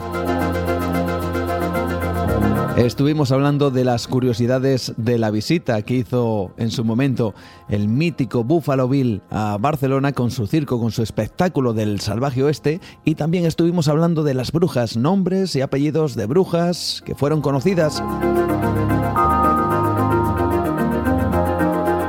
Nos dice Ana Patricia Martínez, genial programa como siempre y Super Pablo, entendemos que es por nuestro compañero Pablo Tresgallo Vallejo, dice de película total. qué arte. Mil gracias. Gracias, Ana Patricia. Tenemos un mensaje que dice lo siguiente. Soy Gabriel Munera desde Medellín, Colombia. Hola Juan, yo creo que el caso de Atlov es tan interesante como espeluznante, ya que nunca llegaremos a saber con seguridad qué fue lo que sucedió realmente con estos excursionistas. Un excelente programa, como siempre. Felicitaciones a todo el equipo dimensionario. Como podéis comprobar, tenemos familia dimensionaria en buena parte del mundo, también en Colombia. Y también en Guatemala, porque Caifán 100 1970 nos dice, hola, mi nombre es Marco Antonio Armas, soy de Guatemala, un saludo desde este lado del mundo a todos mis hermanos españoles. Me encanta tu programa, tengo, dice, como cuatro meses lo encontré, entiendo que hace cuatro meses lo encontré en iVox y ya he escuchado casi todos los programas que hay en la app. Te felicito, muy buen programa, saludos a todos los dimensionarios. Pues ahí estamos conectados, ¿no? Los dimensionarios de España, los dimensionarios desde Guatemala, desde Colombia, desde otras partes del mundo que nos escucháis y que estamos precisamente así, hablando del mundo del misterio en esta ventana que nos ofrece mundos increíbles también. Gabriel, sin embargo, hace una crítica respecto a un comentario que hace nuestra compañera Rocío en su sección de los expedientes, hablando de brujas y hablando que hoy ya comentaba que los hombres habían sido vamos a decir, los promulgadores de ciertas eh, tendencias a la hora de terminar con, mujeres que en realidad brujas no, no, eran, ¿no? Simplemente tenían ciertos saberes, quizá ancestrales, y que por ello pagaron muchas con su vida. Dice Gabriel, veo que es muy fácil echarle la culpa al hombre de todas vuestras, dice, fatalidades. Rocío, la próxima vez te agradecería que dejaras ciertos comentarios, dice que discriminatorios. Bueno, pues ahí está, es la opinión de Gabriel. Ruth Romero Fonseca nos dice, como siempre, qué gran programa, equipo, muchísimas gracias. David nos dice, bravo, bueno y de gratis. Bueno, ya sabes que nuestro programa evidentemente es, está en y es gratuito. Nosotros no, no cobramos por, por, hacer este, por hacer este programa, ni os cobramos a vosotros tampoco, evidentemente. Queremos compartir, queremos hacer que este mundo, esta ventana al misterio, sea libre para todos. Yondi, también dimensionario, desde Canadá, nos dice, muy buen programa. El caso de Atlov ha estado muy, bien, muy bueno, dice, con diferentes variantes sobre el misterio. Para mí lo más misterioso, dice, es que aparecen las huellas de ellos, pero de nadie más. Dice, genial Pablo con Buffalo Bill, vaya un personaje. Pablo también. ¿Y qué decir de los expedientes de Rocío? Esta semana han estado, vamos a decir que él pone la palabra muy buenos, en un tema fascinante. Un abrazo a todos.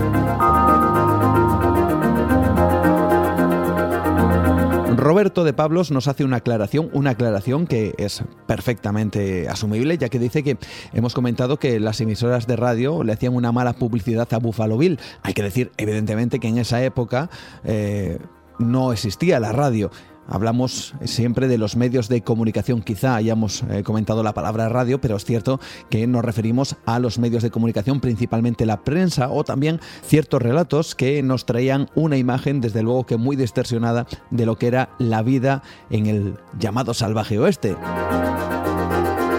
También aportáis vuestras ideas y vuestros comentarios en nuestra página en Facebook, Nueva Dimensión, o en mi perfil Juan Gómez Ruiz. Por ejemplo, Santiago Irigoyen dice, bastante resumido este caso que está lleno de detalles que agrandan su misterio. Él habla del caso del paso de Atlov y dice que supone que por el poco tiempo que se le ha podido dedicar necesitaría un programa entero, por eso no se ha contado todo. Dice aún así, ha, sido muy interesante y se han aportado algunos datos y sonidos muy curiosos. Dice, y otra vez, sorprendiéndonos el gran Pablo Tresgallo Vallejo con el extenso dossier de, dice, de ese pájaro con perilla que al igual que muchos otros, modeló la historia a su gusto. Y además califica, esto nos ha encantado, a Pablo también, califica a Pablo de justiciero para ponerlos a todos en su sitio y contarnos la verdad. Y siempre agradecido también Santiago Irigoyen a Rocío Gandarillas con el broche perfecto para terminar un buen programa. Rocío que estará precisamente ahora mismo en tan solo unos instantes con nosotros porque trae como siempre su carpeta llena de expedientes. En esta ocasión vamos a indagar sobre muertes. Es cierto que de manera muy diferente a la primera parte del programa. Es cierto que llamó poderosamente la atención el suicidio masivo del cual estuvimos hablando con esos miembros de la secta La Puerta del Cielo, pero desde luego la muerte ha alcanzado a todos, da igual la posición, el estatus, el rango social y algunas veces esa muerte ha sido, vamos a decir que curiosa cuando menos. Vamos a intentar descubrirlo esta misma noche, ahora, en Nueva Dimensión. No os lo perdáis, seguimos adelante.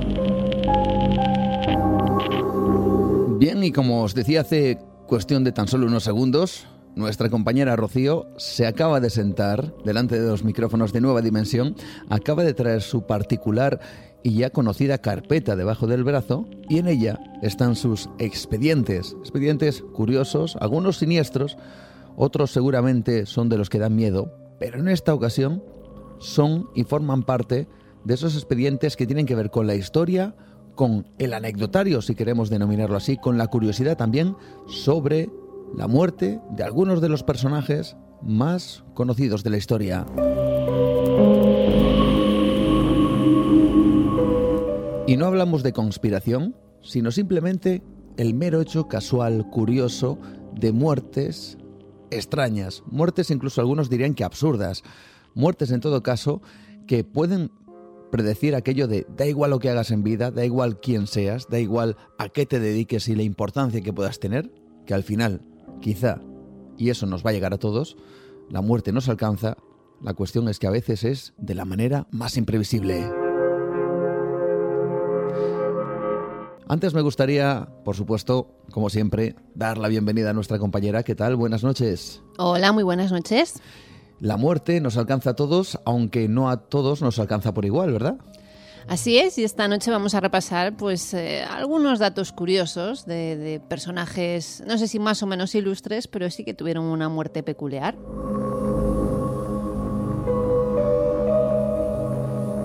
Llega el momento, todos atentos. Rocío coloca su carpeta encima de la mesa, abre ahora mismo los expedientes y nos va a hablar de este tema que yo creo que va a producir, cuando menos, a veces abrir los ojos ante ciertos sucesos que nos van a parecer incluso imposibles. Esta noche vamos a hablar de la muerte, el último de los pasos a dar en toda vida humana.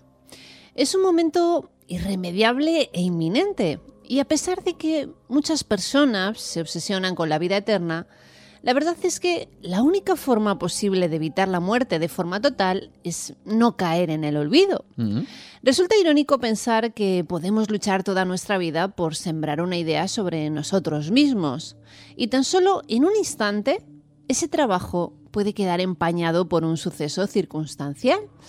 Las diferentes formas de despedirse de este mundo son infinitas y algunas realmente peculiares. Hasta los personajes más ilustres sufren situaciones ridículas y en ocasiones el momento más inverosímil de su vida es precisamente su muerte.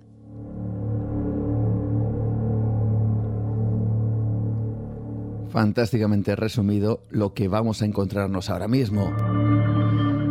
El primero de nuestros protagonistas, un dramaturgo, alguien con una sabiduría especial sobre todo para la época, hablamos de la antigua Grecia, y evidentemente un nombre muy conocido de muchos, Esquilo, que muere de manera muy, muy animal, vamos a decirlo así.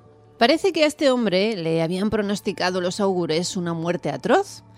Ellos decían que se le caería una casa encima. Así que, llegado este momento, decidió, por miedo a que se le derrumbara un techo, que viviría desde entonces y en adelante a la intemperie. Mm. La historia del lado nefasto presentado ante el autor de la Orestiada y los siete contra Tebas seguramente sea una invención. Pero en la antigüedad, estas cosas de la futurología no se tomaban a la ligera. así que resulta bastante creíble. Por entonces se visitaba el oráculo de Delfos y se le tomaba la palabra. Se abrían las vísceras de las reses, se desconfiaba de las aves que aparecían a la izquierda del camino. De ahí viene la palabra sinistrum, para identificar lo que da yuyu. Así que, si el pronóstico de tu muerte era la caída de una casa, lo más prudente era no tener casa, evitar los techados, evitar las cuevas e incluso las copas de los árboles. Mejor una vida errante y homeless que una muerte humillante en plena hora de la siesta. Paseando por el campo, Esquilo recibió el impacto de una tortuga en plena cabeza arrojada por un águila que sobrevolaba el cielo. El impacto de una tortuga mientras iba caminando, que venía del cielo, un águila la deja caer. ¿Cómo es esto? Así es, Juan, parece que eso cuentan las crónicas de la época. La tortuga de Esquilo resulta ridícula por los factores en juego y fascinante porque, en efecto, como pronosticó el oráculo, fue una casa la que le cayó encima, la del pobre Galápago, que tenía que ser alimento de la rapaz y que acabó con la vida de nuestro protagonista.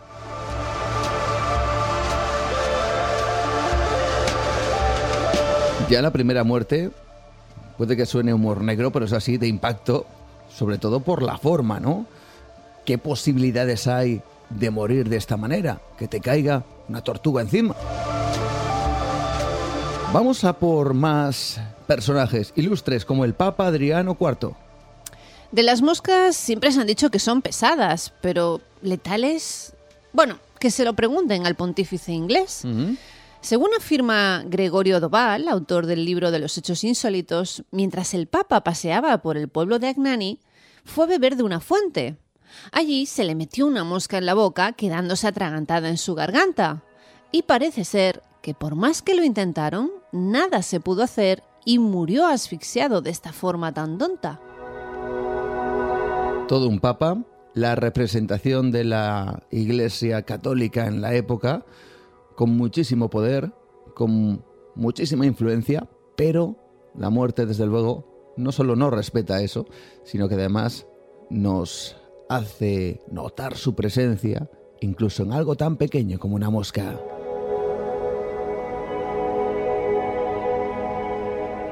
Otra historia, la de un astrónomo célebre, relevante, ahora vamos a conocer parte de su trabajo, llamado Tycho Brahe.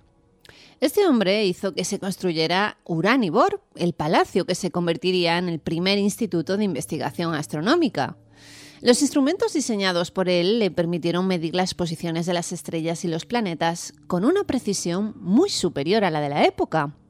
Atraído por la fama de Brahe, eh, Johannes Kepler aceptó una invitación que le hizo para trabajar junto a él en Praga.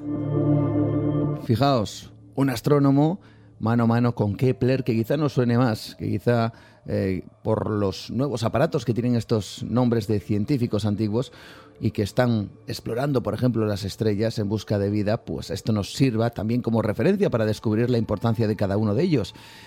Y Tycho Brahe era un gran astrónomo. Lo que ocurre es que también era un gran señor con grandes modales, ¿no? Sí, Juan, unos modales que le salieron muy caros, porque este famoso astrónomo del siglo XVI falleció por no orinar después de beber en exceso durante una cena. No se quiso levantar y hacer el feo, aguantó, sufrió unos graves daños en la vejiga y poco después falleció. Pero tras exhumar su cadáver en 2010, han encontrado altas dosis de mercurio en sus huesos y cabellos, lo que hace tambalear mucho la teoría de que murió por no ir al baño y cobra fuerza lo de la muerte por envenenamiento. Fijaos, familia dimensionaria, cómo este tema trae mucha cola, porque es en el 2010 precisamente cuando, y entronca casi directamente con la actualidad, se siguen buscando respuestas ante la muerte de Tycho Brahe. Por cierto que este no es el único caso, porque en el año 2007 eh, una radio en Estados Unidos proponía esta idea, la idea de que alguien se llevara una famosa videoconsola a cambio de no orinar. Y lo que realizaban era dar agua de manera sucesiva, cada 15 minutos, a los concursantes. Una chica ganó el premio, pero también es cierto que murió por ello. La mente humana y la extrañeza de nuestro comportamiento, desde luego, que nos lleva a la muerte, ¿no? Pudiendo evitarla, claro que sí. Vamos con Arquímedes. Bueno, además de su famoso teorema, describen precisamente su labor en la defensa de la ciudad de Siracusa como ingeniero. Allí desarrolló piezas de artillería y otros artefactos capaces de mantener a raya al enemigo. Plutarco, en sus relatos, llega a decir que los romanos se encontraban tan nerviosos con los inventos de Arquímedes que la aparición de cualquier viga o polea en las murallas de la ciudad era suficiente como para provocar el pánico entre los sitiadores. Alguien que provocaba el pánico precisamente a sus enemigos y del cual hay una espesa laguna referente a su muerte. Cuentan que Arquímedes estaba contemplando un diagrama matemático cuando la ciudad fue tomada. Un soldado romano le ordenó ir a encontrarse con el general, pero Arquímedes hizo caso omiso a esto, diciendo que tenía que resolver antes el problema. El soldado, enfurecido ante la respuesta, mató a Arquímedes con su espada. Sin embargo, Plutarco también brinda otros dos relatos menos conocidos de la muerte de Arquímedes. El primero de los cuales sugiere que podría haber sido asesinado mientras intentaba rendirse ante un soldado romano y mientras le pedía más tiempo para poder resolver un problema en el que estaba trabajando. De acuerdo con la tercera historia, Arquímedes portaba instrumentos matemáticos y fue asesinado porque el soldado pensó que eran objetos valiosos. La verdad es que yo no sé, Rocío, nuestros amigos, si se imaginan, si se imaginan esa escena, eh, una ciudad ya asediada, soldados romanos entrando en tu, vamos a decir, en tu lugar de trabajo, y mientras ocurre todo esto, Arquímedes, al parecer, diciendo, espera un momento, que tengo que resolver aquí un problema, luego me voy contigo, y que el soldado decida, bueno, pues no lo vas a resolver, ¿no? Te voy a matar aquí mismo, caray qué situaciones tan extrañas, pero claro, hablamos de, la casi casi la mística y la mítica dentro de las historias, las vidas y, como no, las muertes de algunos de nuestros protagonistas.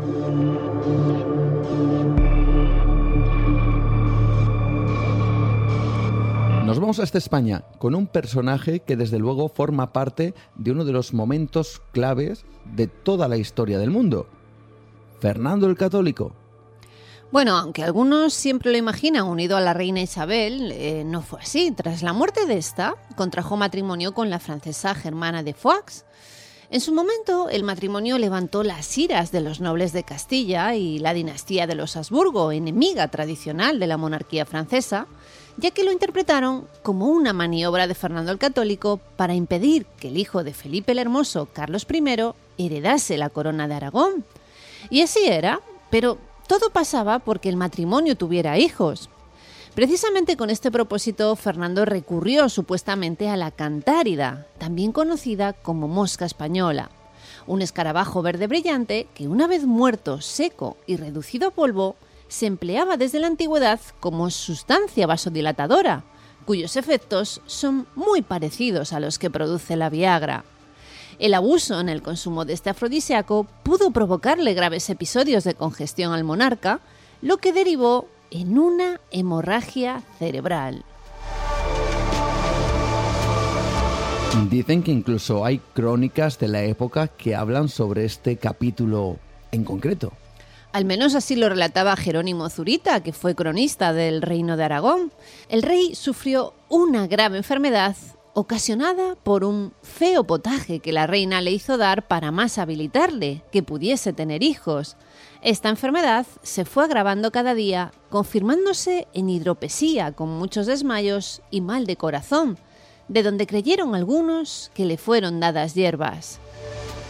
Este era el relato que nos llegaba, si bien nunca se ha podido demostrar científicamente, sus contemporáneos no tenían dudas de que el cóctel de afrodisíacos, en especial por la cantárida, era el culpable del progresivo empeoramiento de la salud del anciano rey. Nueva dimensión. Adéntrate en otra realidad con Juan Gómez.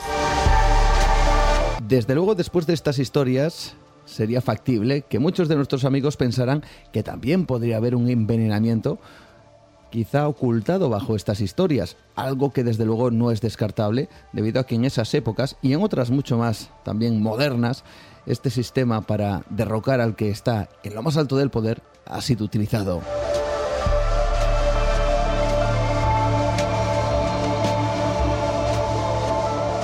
Vamos con más personajes, los que nos trae Rocío, como el escritor Tennessee Williams. Falleció un 25 de febrero a los 71 años de edad de una forma bastante curiosa. Williams se encontraba en un momento de éxito profesional, pero a su vez de una fuerte decadencia personal y emocional. De hecho, la prematura muerte de su pareja, Frank Merlo, fue el inicio del proceso de su declive. La noche de su fallecimiento encontraron varias botellas de alcohol en su apartamento, por lo que se supuso que murió por sobredosis. Sin embargo, la autopsia mostró que fue por asfixia, y más concretamente provocada por un tapón de un frasco de píldoras en su garganta. Al parecer, intentando abrir el frasco con los dientes, el tapón saltó directamente a su garganta, asfixiando al destacado dramaturgo.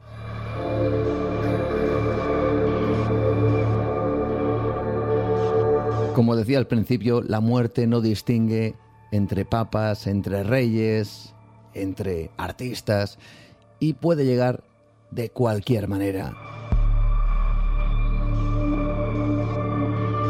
Incluida la que ahora mismo vais a descubrir, Adolfo Federico de Suecia, alguien no muy conocido, que vamos a descubrir esta misma noche, que vosotros también amigos lo vais a hacer, y os vais a quedar con su particular forma de morir. Desde sus inicios como heredero del trono, este hombre estuvo sometido a las decisiones de los partidos políticos y su obra, dentro de la historia sueca, sería insignificante. El poder residía en el Parlamento, mientras que la monarquía se encontraba demasiado debilitada. Ese era su papel, el de un monarca débil, pero que quizá tenía, vamos a decir que la suficiente fuerza como para comerse todo lo que tenía delante. Y es que el rey Adolfo Federico de Suecia amaba comer y de hecho murió por ello. Conocido como el rey que comió hasta morir, falleció en 1771 a la edad de 61 años a causa de un problema digestivo después de comer una cena gigantesca consistente en langosta, caviar, chucrut, sopa de repollo, ciervo ahumado, champán, y lo más sorprendente, 14 platos de su postre preferido, semia relleno de mazapán y leche. 14 platos de su postre favorito después de todo lo anterior. Bueno, pues eso, le llevó a la tumba. También la cocina, aunque por motivos muy diferentes, llevó a la tumba a François Batel, alguien que en este caso no se comía lo que había en el plato, sino que lo que hacía era cocinarlo. De hecho, fue un cocinero y metre francés de origen suizo, muy famoso por haber inventado la crema chantilly en el castillo que llevaba el mismo nombre. Allí servía a Luis II, príncipe de Borbón-Condé. Ya le conocemos, conocemos su historia, su especial unión con la cocina, pero esa misma unión le lleva a la muerte. Y es que se celebró una gran fiesta de tres días y tres noches desde el jueves al sábado, incluyendo sus tres respectivos banquetes. Fue ofrecida por el príncipe de Condé para seducir al rey.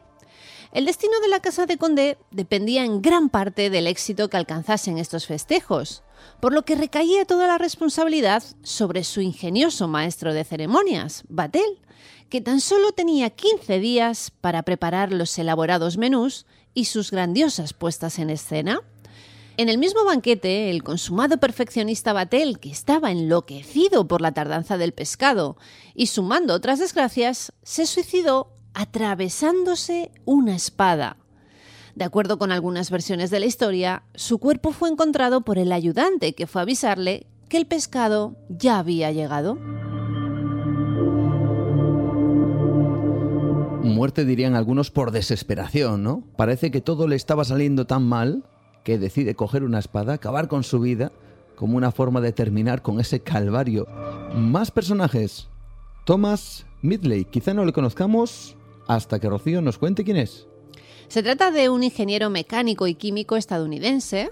Desarrolló el tetraetilo de plomo, que durante décadas fue un aditivo para la gasolina y que terminó afectando a muchos habitantes del planeta por el plomo. El tetraetilo de plomo terminó prohibiéndose en el año 1996, pero años más tarde inventó los clorofluorocarbonos, los CFC. En su época fue laureado por sus descubrimientos, aunque hoy en día ya no lo es tanto. De hecho, el historiador John McNeil afirmó sobre Migley que tuvo más impacto en la atmósfera que cualquier otro organismo en la historia de la Tierra, y este impacto fue terriblemente negativo.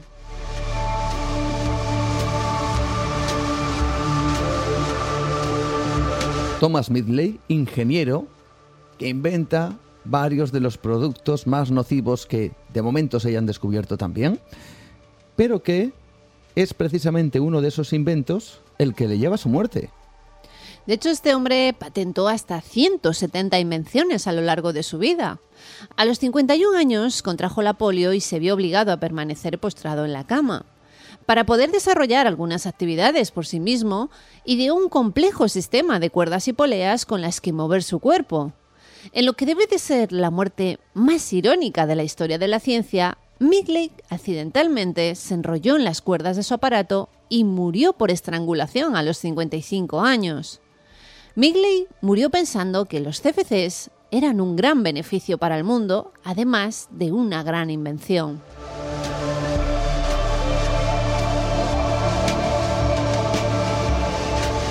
Y en estos expedientes, en esta carpeta especial que nos trae Rocío, nos llega el último personaje que tiene también su historia oscura, su historia casi casi unida con el mundo esotérico, pero también con su final. Es Sir Francis Bacon. Fue un célebre filósofo, político, abogado y escritor inglés. Vivió entre los siglos XVI y XVII y fue uno de los pioneros en desarrollar el pensamiento científico moderno aunque fue precisamente un experimento lo que le provocó la muerte. Ahora vamos a conocer ese experimento, pero es cierto que Sir Francis Bacon estaba unido, como digo, a ese mundo esotérico, incluso tenía alguna obra un tanto extraña, casi casi profética, sobre nuestro propio mundo, el de ahora. En la Nueva Atlántida ofrece la primera utopía tecnológica donde los gobernantes serán los científicos de la Casa de Salomón especie de gran universidad donde se concentraría el conocimiento. Previó en su época grandes adelantos científicos como máquinas voladoras, submarinos y telecomunicaciones. Hay incluso, dirían algunos, que conspiración alrededor de Sir Francis Bacon porque hay quien afirma que él fue el creador de varias obras nada más y nada menos que de Shakespeare, ¿verdad? Así es, Juan. Esta llamada teoría baconiana fue propuesta por primera vez a mediados del siglo XIX y sostiene que Francis Bacon escribió las obras de teatro que se atribuyen en forma convencional a William Shakespeare. Bueno, y queda esa conspiración, ese mundo esotérico o herético de este personaje no son barrera para la muerte. En este caso, durante una fuerte nevada, decidió comprobar si era cierto que el frío retrasaba la descomposición de los cadáveres. Así que mató un pollo y salió para enterrarlo en la nieve. Pero al hacerlo, el frío le provocó una severa neumonía que finalmente acabó con su vida.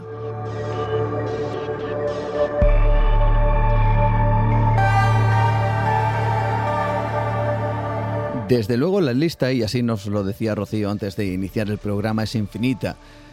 Hay tanta cantidad de personajes conocidos como también tanta cantidad de muertes absurdas que han tenido estos personajes, lo cual una vez más nos invita a pensar que da igual la vida que hayamos tenido, que la muerte al final nos va a alcanzar y sobre todo nos puede alcanzar de formas diametralmente opuestas a cómo se ha vivido. Si se ha tenido una vida ilustre, si se ha tenido una vida de poder, pues uno puede imaginar que quizá la muerte tenga una pátina similar. Sin embargo, esto no es así. Al parecer, y así lo hemos podido comprobar en estos pequeños ejemplos, nos alcanza muchas veces de una forma totalmente inesperada.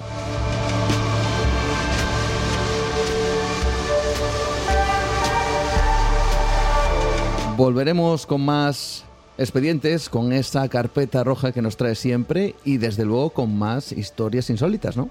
Así es, Juan. La próxima semana intentaremos sorprenderos de nuevo. Pues yo creo que lo hemos hecho esta semana, así que la que viene, más trabajo para ti y más misterio para todos. Así que muchas gracias y la semana que viene más. Adiós. Un abrazo, hasta pronto.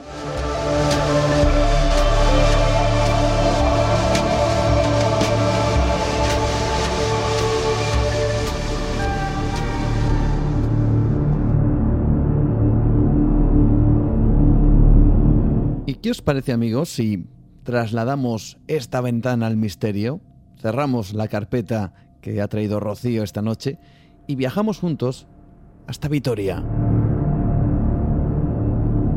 ¿Qué os parece si nos acompañáis por sus calles, por sus rincones, por esos lugares secretos de la capital de Álava?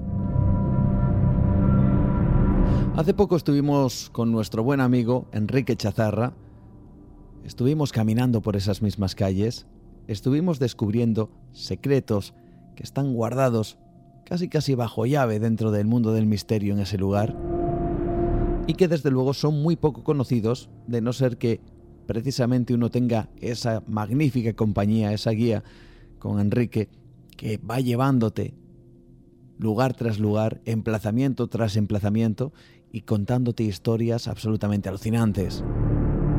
Estuvimos con él, así que queremos compartir con todos vosotros esa experiencia, al menos parte de ella, recorriendo esas mismas calles de Álava, de Vitoria, y descubriendo precisamente esos mismos misterios.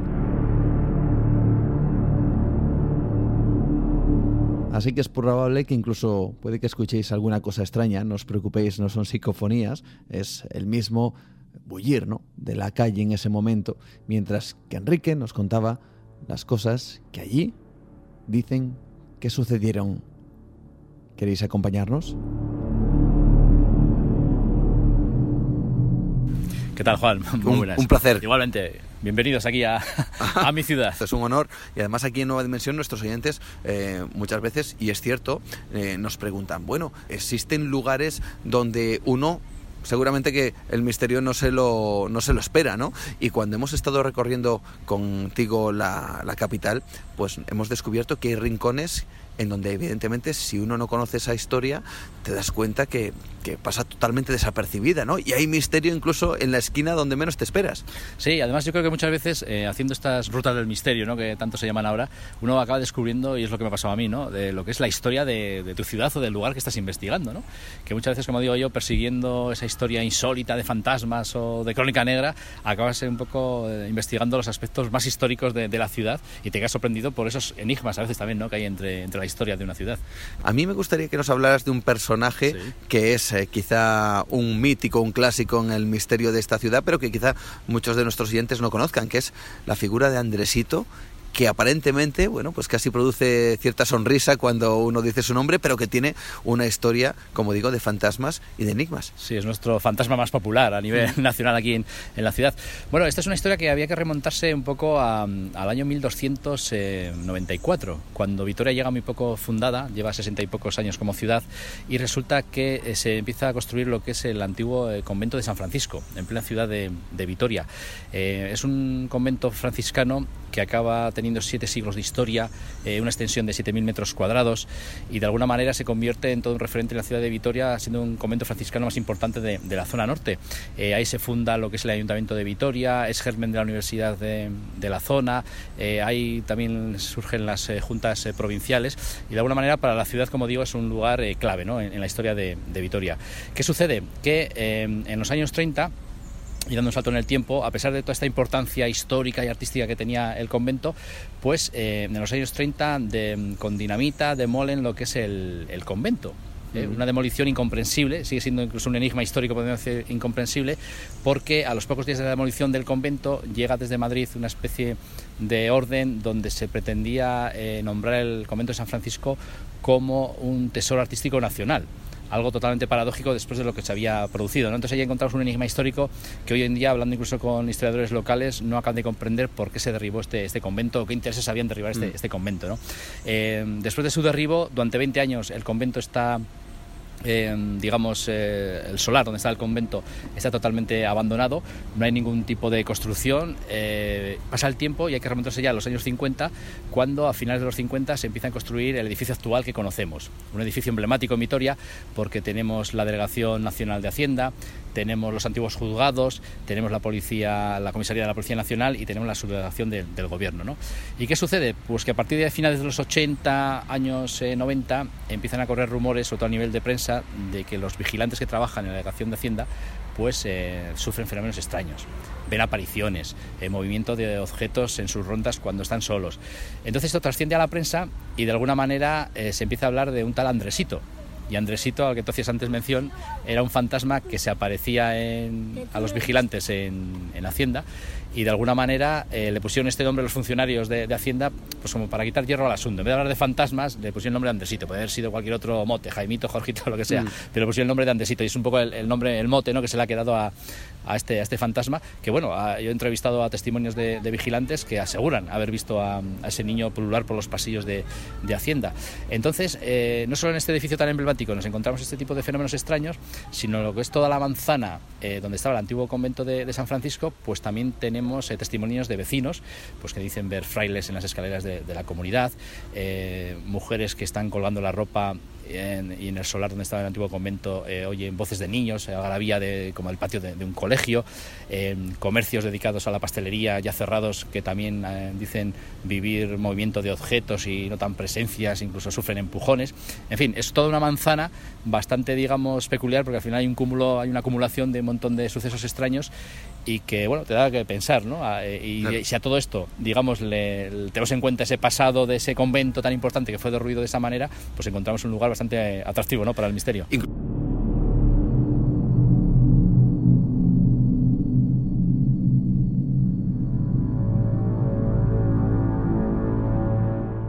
Incluso comentas que eh, en lo que ahora mismo es la calle, en los aledaños de esa, de esa en lo que ahora atractivo, ¿no? Para el misterio. Incluso comentas que eh, en lo que ahora mismo es la calle, en los aledaños de esa, de esa comisaría, de, toda esa zona, eh, dices que incluso si alguien se dedicara a escarbar en, en el suelo o en el subsuelo de este mismo enclave, quizás nos daría más de una sorpresa, ¿no? Hombre, claro, ten en cuenta que un convento de siete siglos de historia y de siete minutos cuadrados, vamos, excavar en esa zona sería encontrar restos eh, a todos los niveles, ¿no? teniendo en cuenta las, habéis podido ver las fotografías que os he enseñado y la verdad es que era un convento de, bastante envergadura. Aquí en Vitoria tenemos eh, poquitos restos de lo que era el convento, tenemos algunos, algunos arcos, tenemos el escudo en algunos eh, conventos y ha quedado bastante, digamos, olvidado el asunto, porque a nivel incluso de gente de Vitoria de toda la vida desconoce que ahí había ese convento de esa importancia. ¿no? Cuando ven las fotografías antiguas de la época, de la magnitud, las proporciones del convento, se quedan sorprendidos de que pues, pedazo de convento había aquí en, en Vitoria. ¿no? Además hay una, una historia muy curiosa, me estaba acordando a nivel histórico, en los comienzos de la fundación del convento hay una mujer de una familia noble, eh, doña Berenguela López, que resulta que mm, quiere, digamos, eh, promover la construcción de ese, de ese convento, ampliarlo, que la cosa fuese a más, y bueno, dona lo que es eh, cantidades importantes de dinero, e incluso en su testamento, un testamento que he podido conseguirlo, que está en la Biblioteca Nacional en, Madrid, resulta que confirma y afirma y reafirma en sus últimas voluntades que cualquier persona que de alguna manera, de manera atentase contra ese convento, pues le caería una maldición. Y es curioso que acaba el testamento con una especie de maldición muy literaria diciendo que, bueno, o respetáis mis voluntades respecto al convento, o os cae aquí una maldición. Y la verdad es que, claro, eh, es curioso que después ese convento fue derribado y luego ya en los años 80 pues ocurren fenómenos extraños, ¿no? Ahí dejo un poco la historia, hay gente que la hila finamente y, bueno, tenemos un convento derribado, tenemos una maldición, pues al final, por narices, tienen que pasar fenómenos extraños. Pero bueno, son anécdotas que tampoco, de alguna manera, hay que tenerlas muy en cuenta, sobre todo porque eh, me estoy informando un poco de este tipo de testamentos y esas fórmulas literarias eran habituales en aquella época, ¿no? cuando digamos la gente hacía testamentos y sobre todo gente de, la nobleza, pues eh, para darle más realce a sus últimas voluntades, afirmaba, redactaban esa especie de maldición, pero era más que nada un recurso literario para darle auge al, al, testamento. Pero quizá para quedarnos con una de estas calles que pasan inadvertidas o desapercibidas y en donde uno quizá pueda adentrarse en un comercio, en un comercio de alimentación, pero que antiguamente fue la portada de un periódico muy interesante, como es el caso, también con su misterio no resuelto y que me gustaría que nos contaras para que descubramos que Vitoria, evidentemente, es centro neurológico de muchas cosas. Claro, hombre, aquí a nivel de la crónica negra tenemos al mítico Sacamantecas, eh, que ya nos ha hablado en, tu programa más de, una ocasión, pero realmente hay crímenes eh, todavía sin resolver y que son bastante inquietantes, que, también son muy desconocidos, ¿no? Para la gente de Vitoria, lógicamente, porque ya las calles han cambiado bastante desde cuando ocurrieron. Concretamente, el, crimen que te refieres eh, ocurría en lo que es en las confluencias de la calle San Antonio con la calle Florida. ahí antiguamente pues había un, un bar, el bar Carabanchel, y resulta que allí por los años 50 eh, entró un personaje armado con una pistola y eh, asesinó a cuatro personas que estaban allí jugando a las cartas e intentó asesinar también a lo que es al, camarero, pero se encasquilló la pistola, se marchó, salió huyendo. Al final fue acorralado en la zona de la estación de Vitoria y, la policía lo batió a, tiros. ¿no? Entonces es un crimen que todavía está sin resolver y es bastante curioso porque bueno, eh, eh, las personas que fueron asesinadas eran gente relacionada un poco con la judicatura, con los tribunales, con los procuradores de, la época, gente acomodada, gente de, de la clase más bien alta. Y luego este personaje pues nunca se supo muy bien las motivaciones que tuvo por asesinar a, esos, esos, cuatro personas en, en este bar. Eh, como él fue batido a tiros, pues tampoco se le pudo interrogar y de alguna manera la policía y las autoridades dieron por cerrado el caso, que estaba claro que él había sido el asesino y nunca más se, pudo indagar. ¿no? Sí es cierto que con el paso del tiempo, yo a nivel personal, incluso historiadores y, gente aquí de Vitoria ha intentado saber más, un poco hablando con las familias ¿no? de, esos asesinados, pero hay una especie de, mm, pues eso, de velo que no quieren remover demasiado el asunto porque la verdad es que a día de hoy lo que es un, crimen que está, está sin resolver y que bueno, forma parte un poco de la, de la crónica negra de, de, Vitoria. Crónica negra que desde luego pasa desapercibida, a no ser que nos cuenten historias o lo hagan de manera tan magistral como lo haces tú y como nuestros oyentes han tenido la oportunidad. De verdad, muchísimas gracias, Enrique Chazarra, por estar brevemente con nosotros aquí en Vitoria y participar en este encuentro maravilloso que está siendo de lo más revelador y misterioso. Muy bien, un verdadero placer y hasta cuando queráis.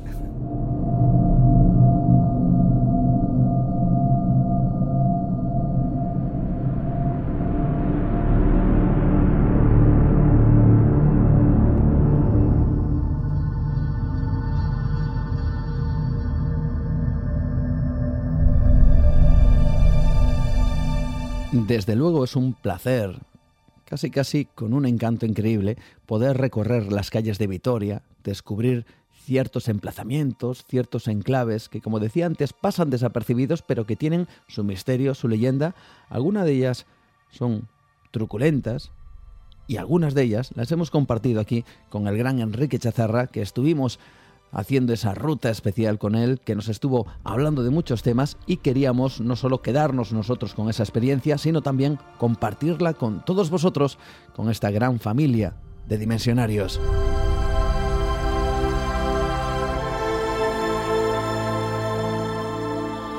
Cerramos nuestra ventana al misterio poco a poco, pero la volveremos a abrir dentro de siete días aquí en Nueva Dimensión, aunque os tengo que decir que vamos a tener más citas no solo la del viernes, nueva dimensión, habitual en ivox.com a partir de las 12 de la noche hora española, sino que también os hablaré de misterios en Onda Cero en el programa No son horas de José Luis Salas a nivel nacional.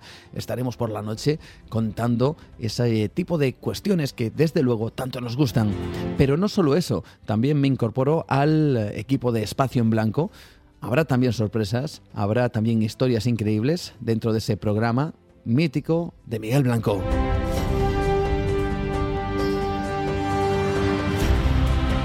Así que tenemos muchos momentos para seguir conectados ya no solo a este programa, yo no solo a nuestras vías de contacto, que como sabéis están en Facebook, Nueva Dimensión, o mi perfil Juan Gómez Ruiz, o en Twitter, arroba Nueva de Radio, o en Instagram, Nueva Dimensión Radio. Tenemos también más lugares, más puntos donde descubrir estos mundos maravillosos. Recordad, Onda Cero, programa No son horas con José Luis Salas y también en Espacio en Blanco con Miguel Blanco. Ahí estaré contando esas historias. Así que os espero a todos y no os las perdéis porque van a ser totalmente alucinantes. Os emplazo de aquí también a siete días a este podcast Nueva Dimensión. Y lo dicho, un verdadero placer estar con todos vosotros, compartir todas estas historias, las de esta noche, espero que no hayáis pasado miedo en algunas de ellas. Y nos encontramos dentro de siete días. Hasta entonces, como siempre, saludos de Juan Gómez, buenas noches, adiós.